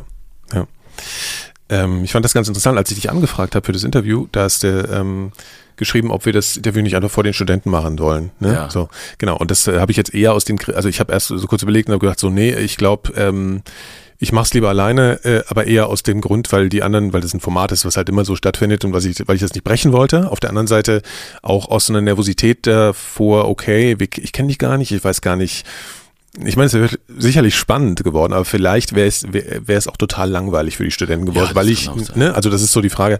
Auf der anderen Seite ähm, habe ich mich, kam mir heute so der Gedanke, als ich auf dem Fahrrad hierher war und habe überlegt nochmal so an, habe diese, an diese Frage nochmal gedacht, ähm, der, der, das Seminar, was du da machst, ähm, äh, ich habe mir die Beschreibung durchgelesen, ne, die, die, die du da gibst und so. Und da, da forderst du ja, wie du schon beschrieben hast, die, ähm, die Studenten auf, ähm, also äh, sich überall her Einflüsse zu suchen und auch eigentlich von nichts irgendwie zurückzuschrecken erstmal, mhm. sondern sich mhm. da irgendwie auszuleben. Mhm. Und der letzte Satz ist irgendwie, weil den fand ich irgendwie total spannend. Ähm, es geht um die Lust an der Suche nach eigenartigen Bildern, um die Lust am Fabulieren, um das Herstellen von Stories und so weiter. Genau. Und die am Ende der Leserinnen und Zuhörer vor allem deshalb reizen, weil sie so eigenartig gefügt sind, dass man denkt, was ist bloß mit denen los, die sowas erzählen? Was soll das? Ja? Und ich finde das, äh, ich das total äh, spannend und sicher total inspirierend für die, für die Studenten. Auf der anderen Seite habe ich so, habe ich nur einen kurzen Moment gedacht, so, du könntest in dem Moment eigentlich dieses Interview, wenn ich eben versuche, dir so porträtierende Fragen zu stellen, um dich so ein bisschen zu analysieren oder vorzustellen, eigentlich auch nutzen, um genau sowas mit dem, mit dem Menschen zu machen, der dich interviewt. Äh, ist das ist das, ist das was, was du tun würdest? Also ich meine, bist du interessiert daran, wahrhaftig zu erzählen davon, was, was, in, was in dir vorgeht? Oder willst du lieber dein Werk für dich eigentlich sprechen lassen? Nervt dich das eigentlich, wenn Leute dich darauf fragen, wie kommt das zustande? Warum machst du das so? Warum hast du das so und so gemacht? Es ist wie so ein Indizienprozess. Ich meine, ja. das ist einfach, das Problem ist einfach, dass ich äh, sehe. Wie, Aber gar nicht in Bezug auf den Betrug, das meine ich jetzt gar nicht, ja, sondern allgemein, ob man, willst du überhaupt darüber sprechen, was du machst? Ähm, ich muss sagen, ich habe, das ist jetzt äh, ist ja jetzt geschehen äh, ja. an der UDK. Ja. Ich, ich finde es sehr spannend, aus dem eigenen Chemiekasten zu plaudern. Und ähm, weil für mich ist das natürlich selber auch ergiebig, weil ich mich selber reflektiere ich muss sagen, dieser Satz, der dort jetzt steht, ja. du, ja. das wurde ja quasi vom Programm zusammengestellt. Ach so, okay, den hast du nicht so äh, selbst geschrieben. So. Ah, okay. Weil okay, ich okay. muss einfach auch dazu ja. sagen, dass der, der Unterricht lief dann sehr viel anders ab. Wir okay. haben dann, wir haben dann wirklich, mhm. äh, um was es ging, warum der Satz trotzdem nicht ganz unwahr ist. Ja Schreiben ist ja auch immer über eigene Schamgrenzen zu gehen. Ja. Also gerade darum nennt sich das äh, der Workshop auch extreme Formen des mhm. Storytelling. Also damit schützt sich auch ein bisschen die UDK, weil sie mich anstellt. extreme Form ja. kann man alles da kann man, machen. Da kann man, ja, alle da kann man auch Tom Kummer. Nein, aber das war wirklich ein Erfolg. Muss ich einfach sagen. Das Workshop war echt ein Erfolg, mhm. weil ich habe mit den Leuten einfach, ähm, mit diesen Studenten über, habe ich Gewaltszenen, sie mussten Gewaltszenen beschreiben, wirklich brutalste Art und Weise eine Gewaltszene beschreiben und sie auch vorlesen. Und wir, eine fiktionale oder was, was sie erlebt haben? Nein, das kann Fiktion sein. Okay. Nein, es geht um Sprache. Es geht um, wirklich um Sprache. Mhm. Die können irgendwas schreiben. Ja, ja, okay. Aber es geht darum, das muss, muss Sinn machen, das muss, muss ziehen, das muss Sog sein, das muss brutal sein. Ähm, 16. Wir haben einen ganzen Morgen lang 22-jährige Studentinnen, haben fantastische, also war nicht Pornografie, es war wirklich ja. erotisch. Ja. Und die mussten das auch vortragen. Aber es war fantastisch zu sehen, wenn du jemanden dazu bringst, so zu schreiben und es auch vorzutragen, wie dann plötzlich eben diese Schamschwelle, diese Hemmung einfach plötzlich verschwindet und die haben traumhafte Texte geschrieben.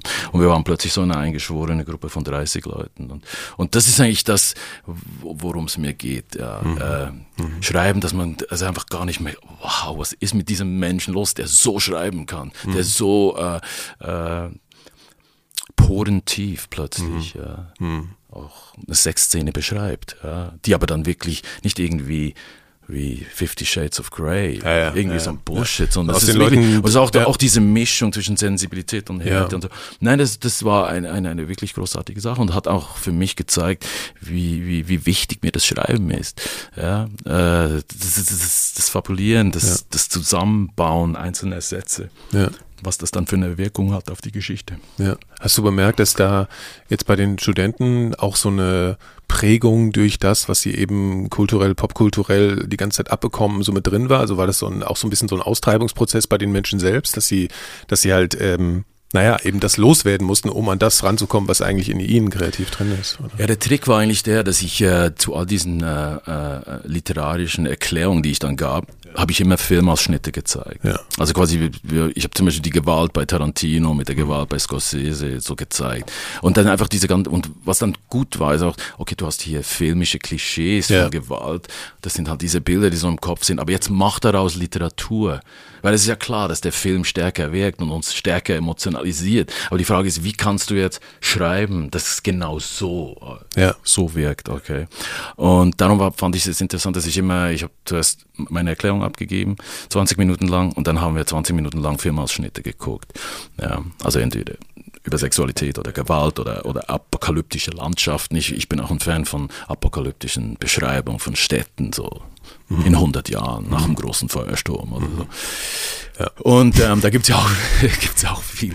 Ich hatte jetzt spontan irgendwie Blade Runner im Kopf, aber genau, also, also irgendwie so. Ja, ja, okay. Ja, ja, ähm, ja. ja.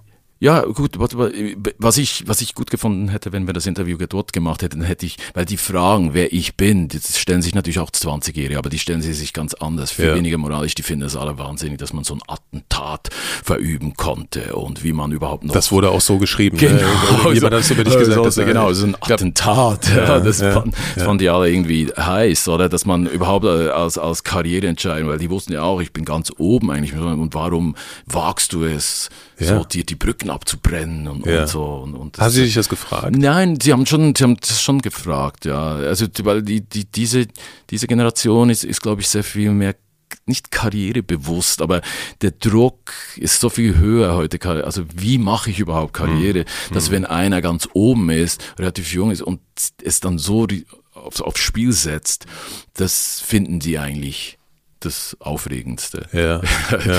ja. Ich fand das auch ein, genau, ich habe ich hab, ich hab, äh, früh mal studiert und dann habe ich später nochmal studiert und ich habe so gemerkt, was allein in der, also es waren glaube ich zwölf Jahre dazwischen oder so, was da mhm. für, eine, für ein Unterschied bei den jungen Leuten mhm. zu spüren war. Also mhm. dieses total Ausbrechen ist nicht mehr mhm. und dann vorher dieses totale Student, zehn Jahre früher dieses totale Studentengeschehen, wo du das Gefühl hattest, ja komm, ich bin hier einfach nur da, um irgendwie ein bisschen nachzudenken. Ne? Das finde ich, das fand ich wirklich ehrlich gesagt ein bisschen schockierend und habe dann einfach gesagt, ja. nee, studieren ist es nicht mehr, die Uni ist nicht mehr der Ort, wo ich jetzt, also Vielleicht ist das jetzt in deinen Seminaren oder bei der UDK nochmal anders oder so, aber so in der klassischen, ne, du studierst irgendwie was, was mit Journalismus zu tun hat. Mhm. Da hatte ich das Gefühl, hier werden Leute herangezogen, die primär es auf dem Schirm haben, ich möchte mal zur ARD oder ich möchte mal was moderieren und so diese Geschichten. Ne, so. Na gut, dort waren es schon mehr also Künstler. Man ja, hat das schon gemerkt, das ja. war die künstlerische Ambition stand im Vordergrund und ja. darum war auch das experimentelle Moment oder das, was ich zu vermitteln hatte, wurde dann sehr schnell auch begriffen und, und, und, und, und aufgesogen. Ja. Ich hätte es nur gut gefunden, wenn wir zum Beispiel dieses ganze Interview dort geführt hätten. Dann hätte ich nämlich keine Erklärung. Dann hätten wir das alles vor denen schon präsentiert gehabt. Also auch meine Vergangenheit und so weiter. Ja, das, ja, war, okay. das war nur die. Ja gut, aber ich hätte das ja für die, für die Hörerschaft trotzdem machen müssen. Das Natürlich. Ist halt so, das ist nein, halt das Ding. Nein, nein, das, ist, das, das, das ist schon klar. Ja. Ähm, ja, du hast ja auch mit Recht gesagt, hier, ich habe ja auch inzwischen noch ein Buch geschrieben und warum reden wir nur über diese Interviews und alles, ne? Ähm, ich habe, ich war jetzt, äh, ist vielleicht ein bisschen langweilig für dich, wenn ich dir sowas erzähle, aber ich erzähle es, äh, normalerweise rede ich gar nicht so viel darum, was ich gemacht habe eigentlich in so Interviews. Ich weiß gar nicht, warum das heute anders ist. Auf jeden Fall war ich gerade im Urlaub und habe da dein Buch gelesen, so als Vorbereitung. Ähm, ich glaube, der Punkt, weshalb ich da nicht so, ähm, weshalb ich gar nicht so viel Fragen aus diesem Buch heraus entwickelt habe, war einfach, dass das natürlich zwar ein öffentliches Werk ist, aber mit ich eine wahnsinnige Scheu vor der, vor der Privatheit der, der gesamten Geschichte habe, natürlich. Ne? Ähm, trotzdem habe ich so ein, so, ein, so ein paar Fragen und zwar jetzt gar nicht in Bezug darauf, dass ähm, zur Krankheit oder zum Tod deiner Frau, sondern ähm, darüber, wie ihr euch über deine in eurer Beziehung eigentlich über dein, äh, deine Sicht oder seine, deine Arbeit und deine Arbeitsform ausgetauscht habt? Hast du das mehr für dich alleine entwickelt, diese Perspektive? Habt ihr das sehr ausgetauscht? Habt ihr überhaupt viel über diese, ich meine, es sind so naive Fragen jetzt wirklich, aber nee, ihr, aber das ist ein ganz wichtiger Punkt. Ja. Nein, Nina hat jeden Text von mir gegengelesen. Sie war meine Lektorin sozusagen, mhm. von Anfang an. Mhm. Und es war für mich sehr schwierig, mal zu akzeptieren, dass, weil sie hatte sehr eine kritische Haltung gegenüber dem Text. Wir haben sehr viel gestritten, weil ich mochte es nicht, wenn sie mich kritisiert hat. Ja. Und habe dann dann über die Jahre aber gemerkt, wie, wie, wie, wie recht sie hat mit, mit vielen Einwänden und, und, und habe äh, sehr oft äh, Korrekturen angebracht. Und Jetzt kommt es eben wegen den Interviews. Ähm, sie wusste natürlich, dass die inszeniert sind, aber die Umstände kannte sie auch sehr gut und ich glaube nicht, dass sie mich, sie haben sicher zu Beginn schon gesagt, ja, wir müssen muss schon aufpassen, oder was dort passieren könnte mhm. daraus. Mhm. Hat aber auch gesehen, wie grotesk offensichtlich es eigentlich ist und ähm, hat mich eigentlich nicht jetzt, sagen wir mal, ähm, unterstützt oder gepusht, dass ich das mache, aber sie, sie hat die Qualität darin gesehen und glaubte auch, wow, das, das ist eigentlich Literatur. Ja. Ähm, und äh, ja, nee, die hat sie alle gelesen und auch korrigiert und, und auch ergänzt. Und, und, und, und in Bezug auf diese Entscheidung hat sie dich gelassen, in ja, dem Sinne, kann schon, man einfach so sagen. Schon. Ja. Ich glaube, sie war auch dann sehr cool, als es dann, äh, als wir dann die, in die Krise kamen für die für die kurze Zeit dort, äh, war sie schon sehr sehr cool auf meiner Seite und hat eigentlich auch das das heuchlerische Moment der der der der, der Seite von der Seite der Medien eigentlich auch gesehen und und und und war auch sehr sehr aufgebracht und sauer auf auch auch Leute, die sie natürlich auch befreundet war mit mit denen ja. sie befreundet war. Hm. Ähm, ist interessant. Ich ähm habe ja viele, äh, also man schreibt sich vorher Fragen auf und man ist dann im, man ist dann im Gespräch und das ist natürlich ganz anders, als man vorher dachte. Deswegen stehen da Fragen, die jetzt überhaupt keinen Sinn ergeben. Trotzdem finde ich es ganz interessant. Also lass dich nicht aufhauen. Nee, nee, nee, nee, nee. Es, äh, nee, also es sind zwei Fragen, die ich ganz interessant finde. Ist, ähm, hast du Momente gehabt, wo du, wo du, wo du Scham gespürt hast, wo du gedacht hast, fuck, jetzt irgendwie, ähm, ich, ich habe ich will gar nicht mehr jetzt jeden treffen? Oder ging es dir die ganze Zeit so, dass du sagtest, nee, ich bin fein mit mir und kommt ruhig an? So, weißt du, was nach ich meine? Nach dem Fall meinst du? Nach dieser, nach dieser Geschichte? Genau, genau, die, genau, ja. Ähm, ich habe keine Scham, überhaupt keine Scham äh, empfunden. Nein, ich, ich hätte mehr nach Deutschland kommen sollen. Ich hätte ja jede diese Einladung zu Beckmann, zu, äh, wie hießen nicht hart, aber für, ich meine, ich war in jede große Talkshow eingeladen und habe alle abgelehnt. Und ähm, das war wiederum eine Entscheidung, die ich mit Nina gefällt habe, weil ich hatte, das hatte, das hatte eigentlich mehr damit zu tun, weil ich glaubte, ich kann die Sache nicht so vertreten, wie ich sie vertreten will. Und ich hatte eigentlich keine Lust. Und das war sicher ein Fehler. Ich hatte damals, ich kann es nicht sagen, so ein Fehler. Ich, hm, ich, ich frage mich gerade, ich meine, nein, ich war auch ja. nicht so der Typ vielleicht. Ja. Ich wollte eigentlich, hätte dann gesagt, hey, lasst mich einfach ein Buch schreiben und, und, und so. Naja, ich meine, also Scham kann ich nicht, nee, kann man nicht sagen. Nee. Okay, ja, ich, ja. ich mein, mein Umfeld hat mich auch nicht als, als irgendwie irgendwo als Betrüger gesehen oder so. Im Gegenteil. Das sind alles, wie gesagt, keine Unterstellungen. Ne? Nein, nein, nein, nein, nein, ich, ja. das kann ich schon verstehen. Man, man entwickelt ja schon eine, gerade damals eine öffentliche Persona und ja, wenn, äh, wenn man in der ARD-Tagesschau um 20 Uhr kommt und es wird erzählt von Tom Kummer, der äh, die Süddeutsche Zeitung mit gefälschten Interviews beliefert hat, dann ist klar, wie die Kodierung ist. Dann ist man eben der Typ. Ähm, aber wie gesagt, da gibt's schon eine, eine andere Geschichte dazu. Die andere Frage äh, war jetzt, ob du, du da in dem Kontext Angst hattest auch. Nein, hatte ich nicht. Also über zum, zum, zu existenzielle Angst oder? Naja, es gibt ja diese zwei Aspekte. Also einmal, dass du wirklich jetzt irgendwie auf, auf eine Art und Weise Persona non grata wirst. Das heißt, dass auch von der Kohle einfach ein Problem wird. Ja, keine Ahnung, sowas. Und dann aber tatsächlich auch eher so diese persönliche. Also einfach zu sagen, ey, ich Nein. weiß nicht, wenn ich den Leuten wieder gegenübertrete, was sie von mir denken. Ja, das habe ich äh, sehr bald gemerkt. Man hat mich ja dann auch aufgesucht. Man hat mich ja zum Teil auch gefeiert. Ich meine, es war ja nicht so, dass ich einfach nur äh, Bad Boy äh, kann ja, ist ja auch eine coole Sache. Nein, ähm, hm. jedenfalls ähm, wurde, mal, wurde quasi ein Schreibverbot über mich verhängt. Das kann man schon so sagen. Und man wollte nicht mehr mit mir zusammenarbeiten, jedenfalls die Mainstream-Medien. Ja, zum Glück bin ich natürlich Schweizer gewesen und mit, kann mit Geld gut umgehen und war 15 Jahre lang sehr gut bezahlter Journalist. Also, äh, und, und ich lebte auch äh, ein recht bescheidenes Leben und äh, ich habe ähm, damals überhaupt keine finanziellen Sorgen gehabt. Ähm, habe dann äh, in LA das gemacht, was man machen sollte, meditieren, entspannen und ich habe äh, Tennis, so Paddle-Tennis-Unterricht gegeben. Da konnte man das alles ein bisschen vergessen. Los Angeles ist ideal, um, um sich wieder zu erneuern, sein Image zu erneuern und, und zu vergessen und Ähm, gehen, die, gehen die Amerikaner anders mit sowas um? Also ich habe zum Beispiel. Ich denke also schon, ja, besonders anders gehen sie um, wenn man, wenn man, das weiß man ja, in der Schweiz zum Beispiel, wenn du Konkurs machst, bist du eigentlich erledigt. In den USA ist das eine Auszeichnung. Das wollte ich gerade sagen. Also wir haben ja auch unsere Firma vor drei Jahren gegründet und es ist tatsächlich interessant, dass diese Angst vor der vom Scheitern, mhm. ja, das ist auch in Deutschland relativ groß, weil du, mhm. weil du so denkst, und ich mhm. habe, und wir hatten die am Anfang, als wir hier saßen, haben gedacht, mhm. sollen wir uns das trauen und so, und dann ist so die Frage, ja, warum sei, also ich meine, das ist doch nur was Gutes, wenn man sich das traut. Ja, also wenn. Ja, da denke ich ja, schon. Also es also ist einfach diese permanente Suche nach Freiheiten, nach, mhm. nach kulturellen äh, Freiheiten, die man sich selber schafft. Und ähm, ich glaube, das haben aber sehr bald viele Leute auch be begriffen und, und haben mich dann in einem anderen Kontext, natürlich nicht die Medien selber, aber Universitäten, Kunstvereine und so weiter haben mich dann eingeladen mhm. ich, zu äh, Symposien, ich konnte Vorträge halten, da die ganze Wirklichkeitsfrage wurde dann debattiert und wie war ich beeinflusst von, von Baudrillard und Virillo und Roland Barthes und, und so weiter und das war einerseits, war das schön, so das ganze Intellektualisieren des Themas, ja, die Wirklichkeitsfrage ist, ist eine große Frage, Konstruktivismus und so weiter. Ich fand dann, das muss schon, müssten eigentlich schon Experten irgendwie erklären. Ich bin eher der Macher, ja, als ja. dass ich jetzt hier schon theoretisiere darüber. Ich war erst ja. so 35, 36. Und ähm, aber ich merkte, ich merkte, dass, dass es eine ganz andere äh, Ebene eben gibt. Nicht nur jetzt die beleidigten Mainstream-Medien, die mich jetzt zum Persona non grata machen, das sind Studenten, Künstler, Kulturschaffende da draußen und die finden es ganz großartig, was ich gemacht habe. Ja. Und äh, manchmal wird man gefeiert für die falschen Gründe, mhm. bis man dann eben diesen Punkt findet, wie Nina und Tom, das Buch. Und das ist, das ist das, was ich machen muss, was ich schon immer hätte machen sollen.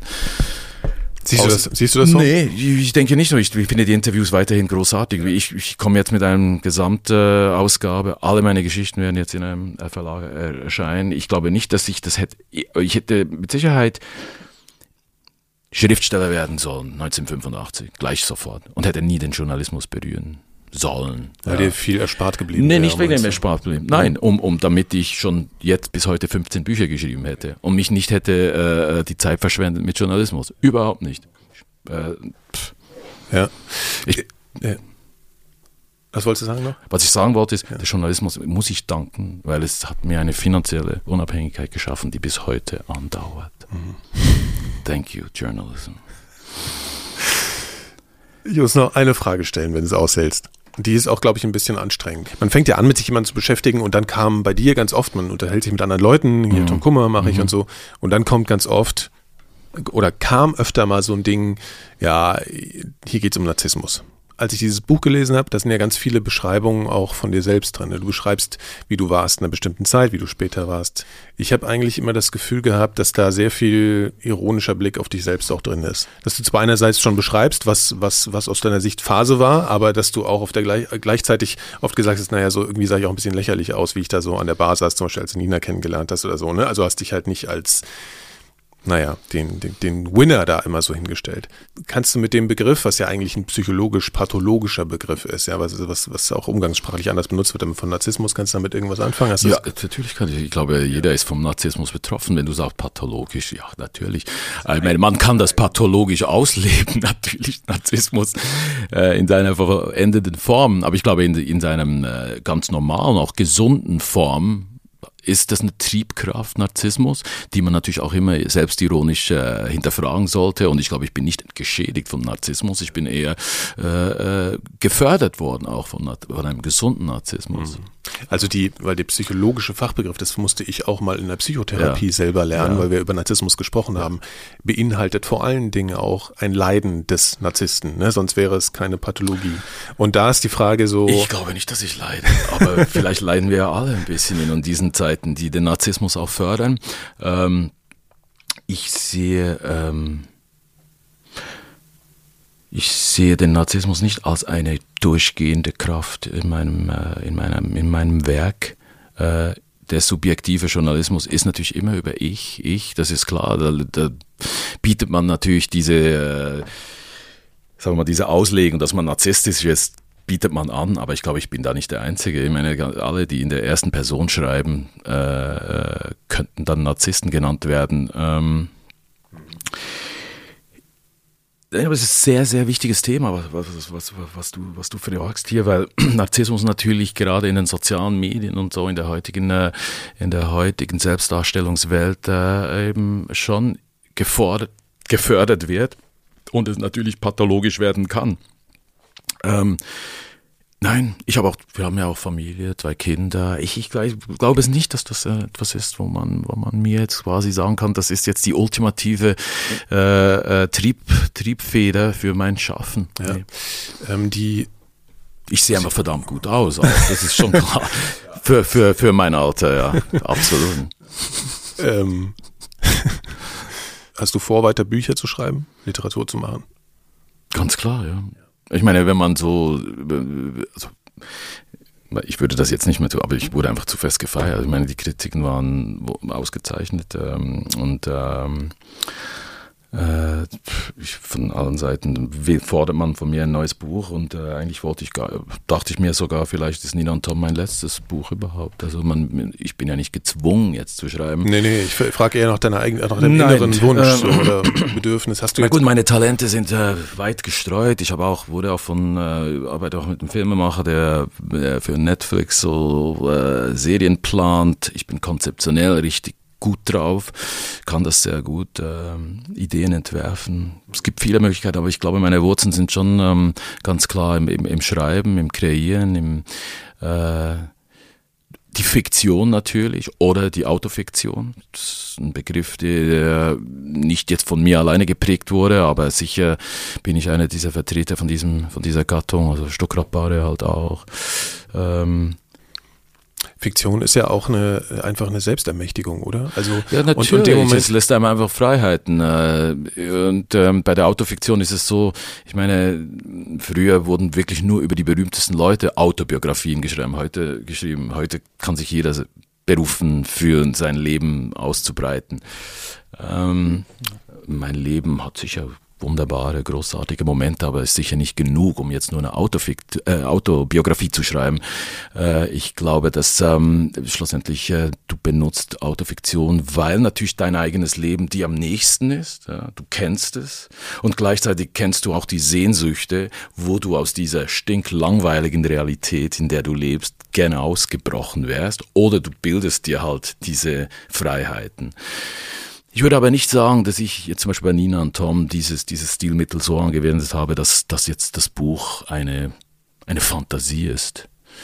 Ich glaube aber, jeder Mensch, und das merkt man ja erst, wenn der Partner gestorben ist, ich bin der Einzige, der jetzt heute entscheiden kann, wie sieht, wie sah diese Liebe aus. Ich, ich, ich bin der Einzige, der noch lebt, ja. Und von dem her ist die Rückschau ja immer irgendwie fiktiv. Ja. Du kannst einen Bericht heute schreiben über deinen Urlaub vor zwei Jahren und vielleicht, wenn du mit deiner Freundin. Klar, also Nina hätte vielleicht ein anderes ja, Buch geschrieben, wahrscheinlich. Buch. Darum steht ja auch der letzte Satz, dass sie mich wohl umbringen wird, wenn sie das lesen würde. Natürlich, aber ist auch so. Mhm. Ja, das ist ja eigentlich auch ironisch. Der Schlusssatz ist auch so gemeint, dass das, was ich jetzt gerade geschrieben habe, das würde niemals akzeptiert von Nina. Aber das ist nun mal so im Leben. Aber trotzdem ist das meine Fantasy, wie ich diese Liebe gerne gesehen hätte. Ja, ich, ich, ich habe ja nicht etwas geschrieben, wo, wo, was ich nicht wirklich in jeder Art und Weise geliebt habe. Ja. Ja. Äh. Und die eigene Wahrhaftigkeit, die eigene Realität ist ja sowieso immer die eigene. Also, also in dem eigene, Moment, wenn du, wo, ja. du, wo, du, beschließt, so ein Buch zu schreiben, ist das ja gesetzt. Also genau. Das, ja. Ich meine, ich habe ja nicht geschrieben, dass ich irgendwie 1981 in Barcelona David Bowie getroffen ja, ja, habe ja. mit Nina zusammen. das ist eine andere Geschichte. Ich, ich, ich schreibe ja nicht Angebergeschichten. Und das gibt's in diesem Buch eigentlich auch nicht. Aber es gibt natürlich so porentief, authentisch beschriebene Szenen, wo man das Gefühl hat, shit, das ist so intensiv, das kann ja so nicht gewesen sein. Aber das ist ja auch der Grund, wieso man schreibt. Literatur besteht ja daraus, zu komprimieren, eine Szene zu formen, auch vom Style her. Ja. Weil es sind ja leider nur 240 Seiten. Und wenn ich 30 Jahre in 240 Seiten unterbringen muss, muss ich irgendwie einen Trick ja, erfinden.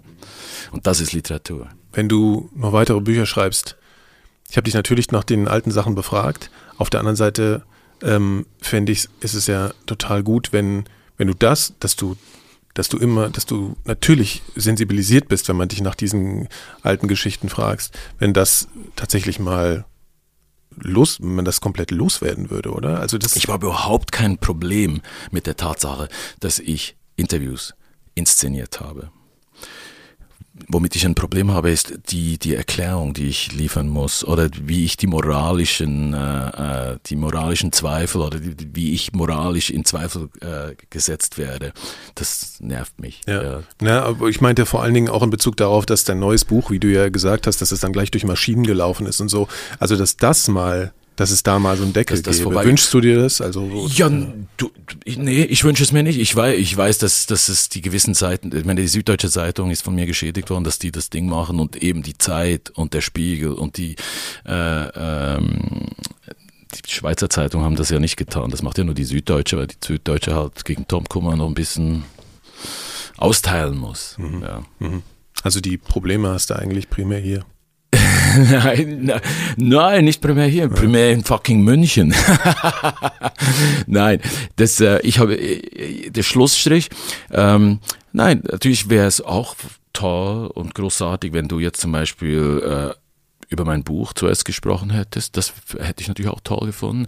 Wenn du die Zeit zitierst, die über eine ganze Seite lang das Buch äh, bespricht oder, oder, oder die Frankfurter Allgemeine Zeit. Und das machst das wäre halt, auf jeden Fall ein angenehmeres genau, Gespräch. Nein, dann, du, fängst, du fängst halt äh, mit, mit den Interviews und zielst auf die Interviews ab und das ist sicher etwas, was ich, ähm, ich finde es eher ein bisschen schade. Ich weiß, dass das passiert mhm. und bin sogar eigentlich doch heute noch überrascht, es ist 2018 und trotzdem merke ich natürlich, was diese Interviews ausgelöst haben. Und in dem Sinne ist es ja auch gelungen, dieses Experiment im gewissen Sinn, diese Interviews zu inszenieren und quasi auch die, die Printmedien äh, zu hinterfragen und darin eben auch diese Medienkritik zu stecken. Und offenbar muss das noch bis heute eine gewisse Wirkung hinterlassen haben. Als ich mich damit beschäftigt habe, hatte ich den Eindruck, dass Exzessivität in deinem, in deinem Leben eine große Rolle gespielt hat, sehr lange. Ist es weiterhin so? Und welch hat sich das gewandelt? Ich, vielleicht bin ich ein Schweizer, aber der exzessiv ist, weil ich bin ja nie selbst äh, schädigend. Wie du ja merkst, ich meine, ich, ich habe, außer dass ich jetzt, gut, ich wurde geschädigt durch die Interviews, aber ich denke, dass ich eigentlich meine Grenzen ganz gut kenne mit dem Exzessivsein. Ich habe auch zuerst beim, beim Benzinkanister auch zuerst so geprüft, geschaut, oh, explodiert das? Nee, es explodiert nicht. Also die, ich, ich habe mir eigentlich, ich habe mir in meinem ganzen Leben eigentlich, habe ich mich wenig selbst zerstört. Äh, und sogar die, die, der Interviewskandal ist jetzt vom selbstzerstörerischen überhaupt nicht so groß. Erstmal bin ich, konnte man mich ja rechtlich nicht belangen, was auch eine eigene Geschichte ist. Also ja. und ähm, ja, ja das, ist das ganz interessant, dass das deine Wahrnehmung ist, weil das ist auch wieder so ein Filter, der auf dich, glaube ich, gelegt wird. Also, dass du, dass das selbstschädigend, dass du ein selbstschädigender Mensch in irgendeiner Form bist oder in exzessiv in der, in dem Sinne. Das ist auch ganz interessant, also, dass deine Wahrnehmung einfach überhaupt nicht so ist. Ne? Das ist überhaupt nicht so, nein. Also, ich meine, das, äh, ich bin solider Familienvater. Ich äh, habe kaum Leute hintergangen in meinem Leben, würde das auch nicht tun. Ähm, habe eine gute Familie, ich spreche mit meiner Mutter, mit meinem Vater, bin in einem guten Umfeld. Ich bin grundsätzlich gelte ich als sehr sympathischer Typ. ähm, Wenn es um die Kunst geht, um das Produzieren von einem Kunstprodukt, dann sehe ich einfach alle meine Freiheiten zu machen, was ich will. Ja, und da halt kann mich niemand aufhalten, wenn es sein muss auch wenn ich einen Effekt haben will, wenn ich ein, etwas, eine Stimmung, ein, ein Gefühl auslösen will, dann mache ich das einfach. Das ist das Exzessive. Ja, möglicherweise.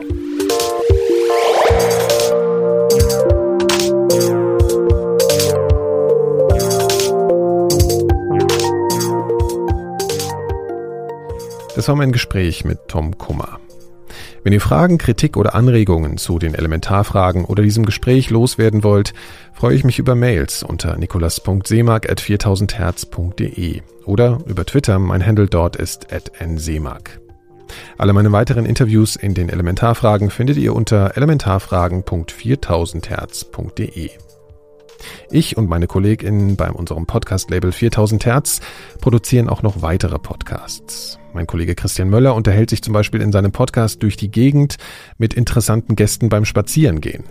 Für die aktuelle Episode traf er den Comedian Moritz Neumeier. Er hat einen teilweise ziemlich derben Humor, finde ich. Und er sagt dazu, ich wollte das Publikum immer mit Sachen zum Lachen bringen, über die sie eigentlich nicht lachen wollen. Das Ziel war immer so mindestens in, in, in dem Text zwei, dreimal eine Situation zu haben, dass du nicht dieses ha ha ha ha hast, sondern dieses Jesus. Das gesamte Gespräch findet ihr unter durchdiegegend.4000herz.de. Alle unsere weiteren Podcasts findet ihr auf unserer Webseite 4000herz.de und bei Apple Podcasts, Spotify, Deezer und eigentlich überall, wo es Podcasts gibt. Die Musik, die ihr im Hintergrund hört, ist übrigens von AMV One. Der Track heißt Lime Green und ist auf Bandcamp unter einer Creative Commons Lizenz erschienen. Vielen Dank fürs Zuhören und bis bald.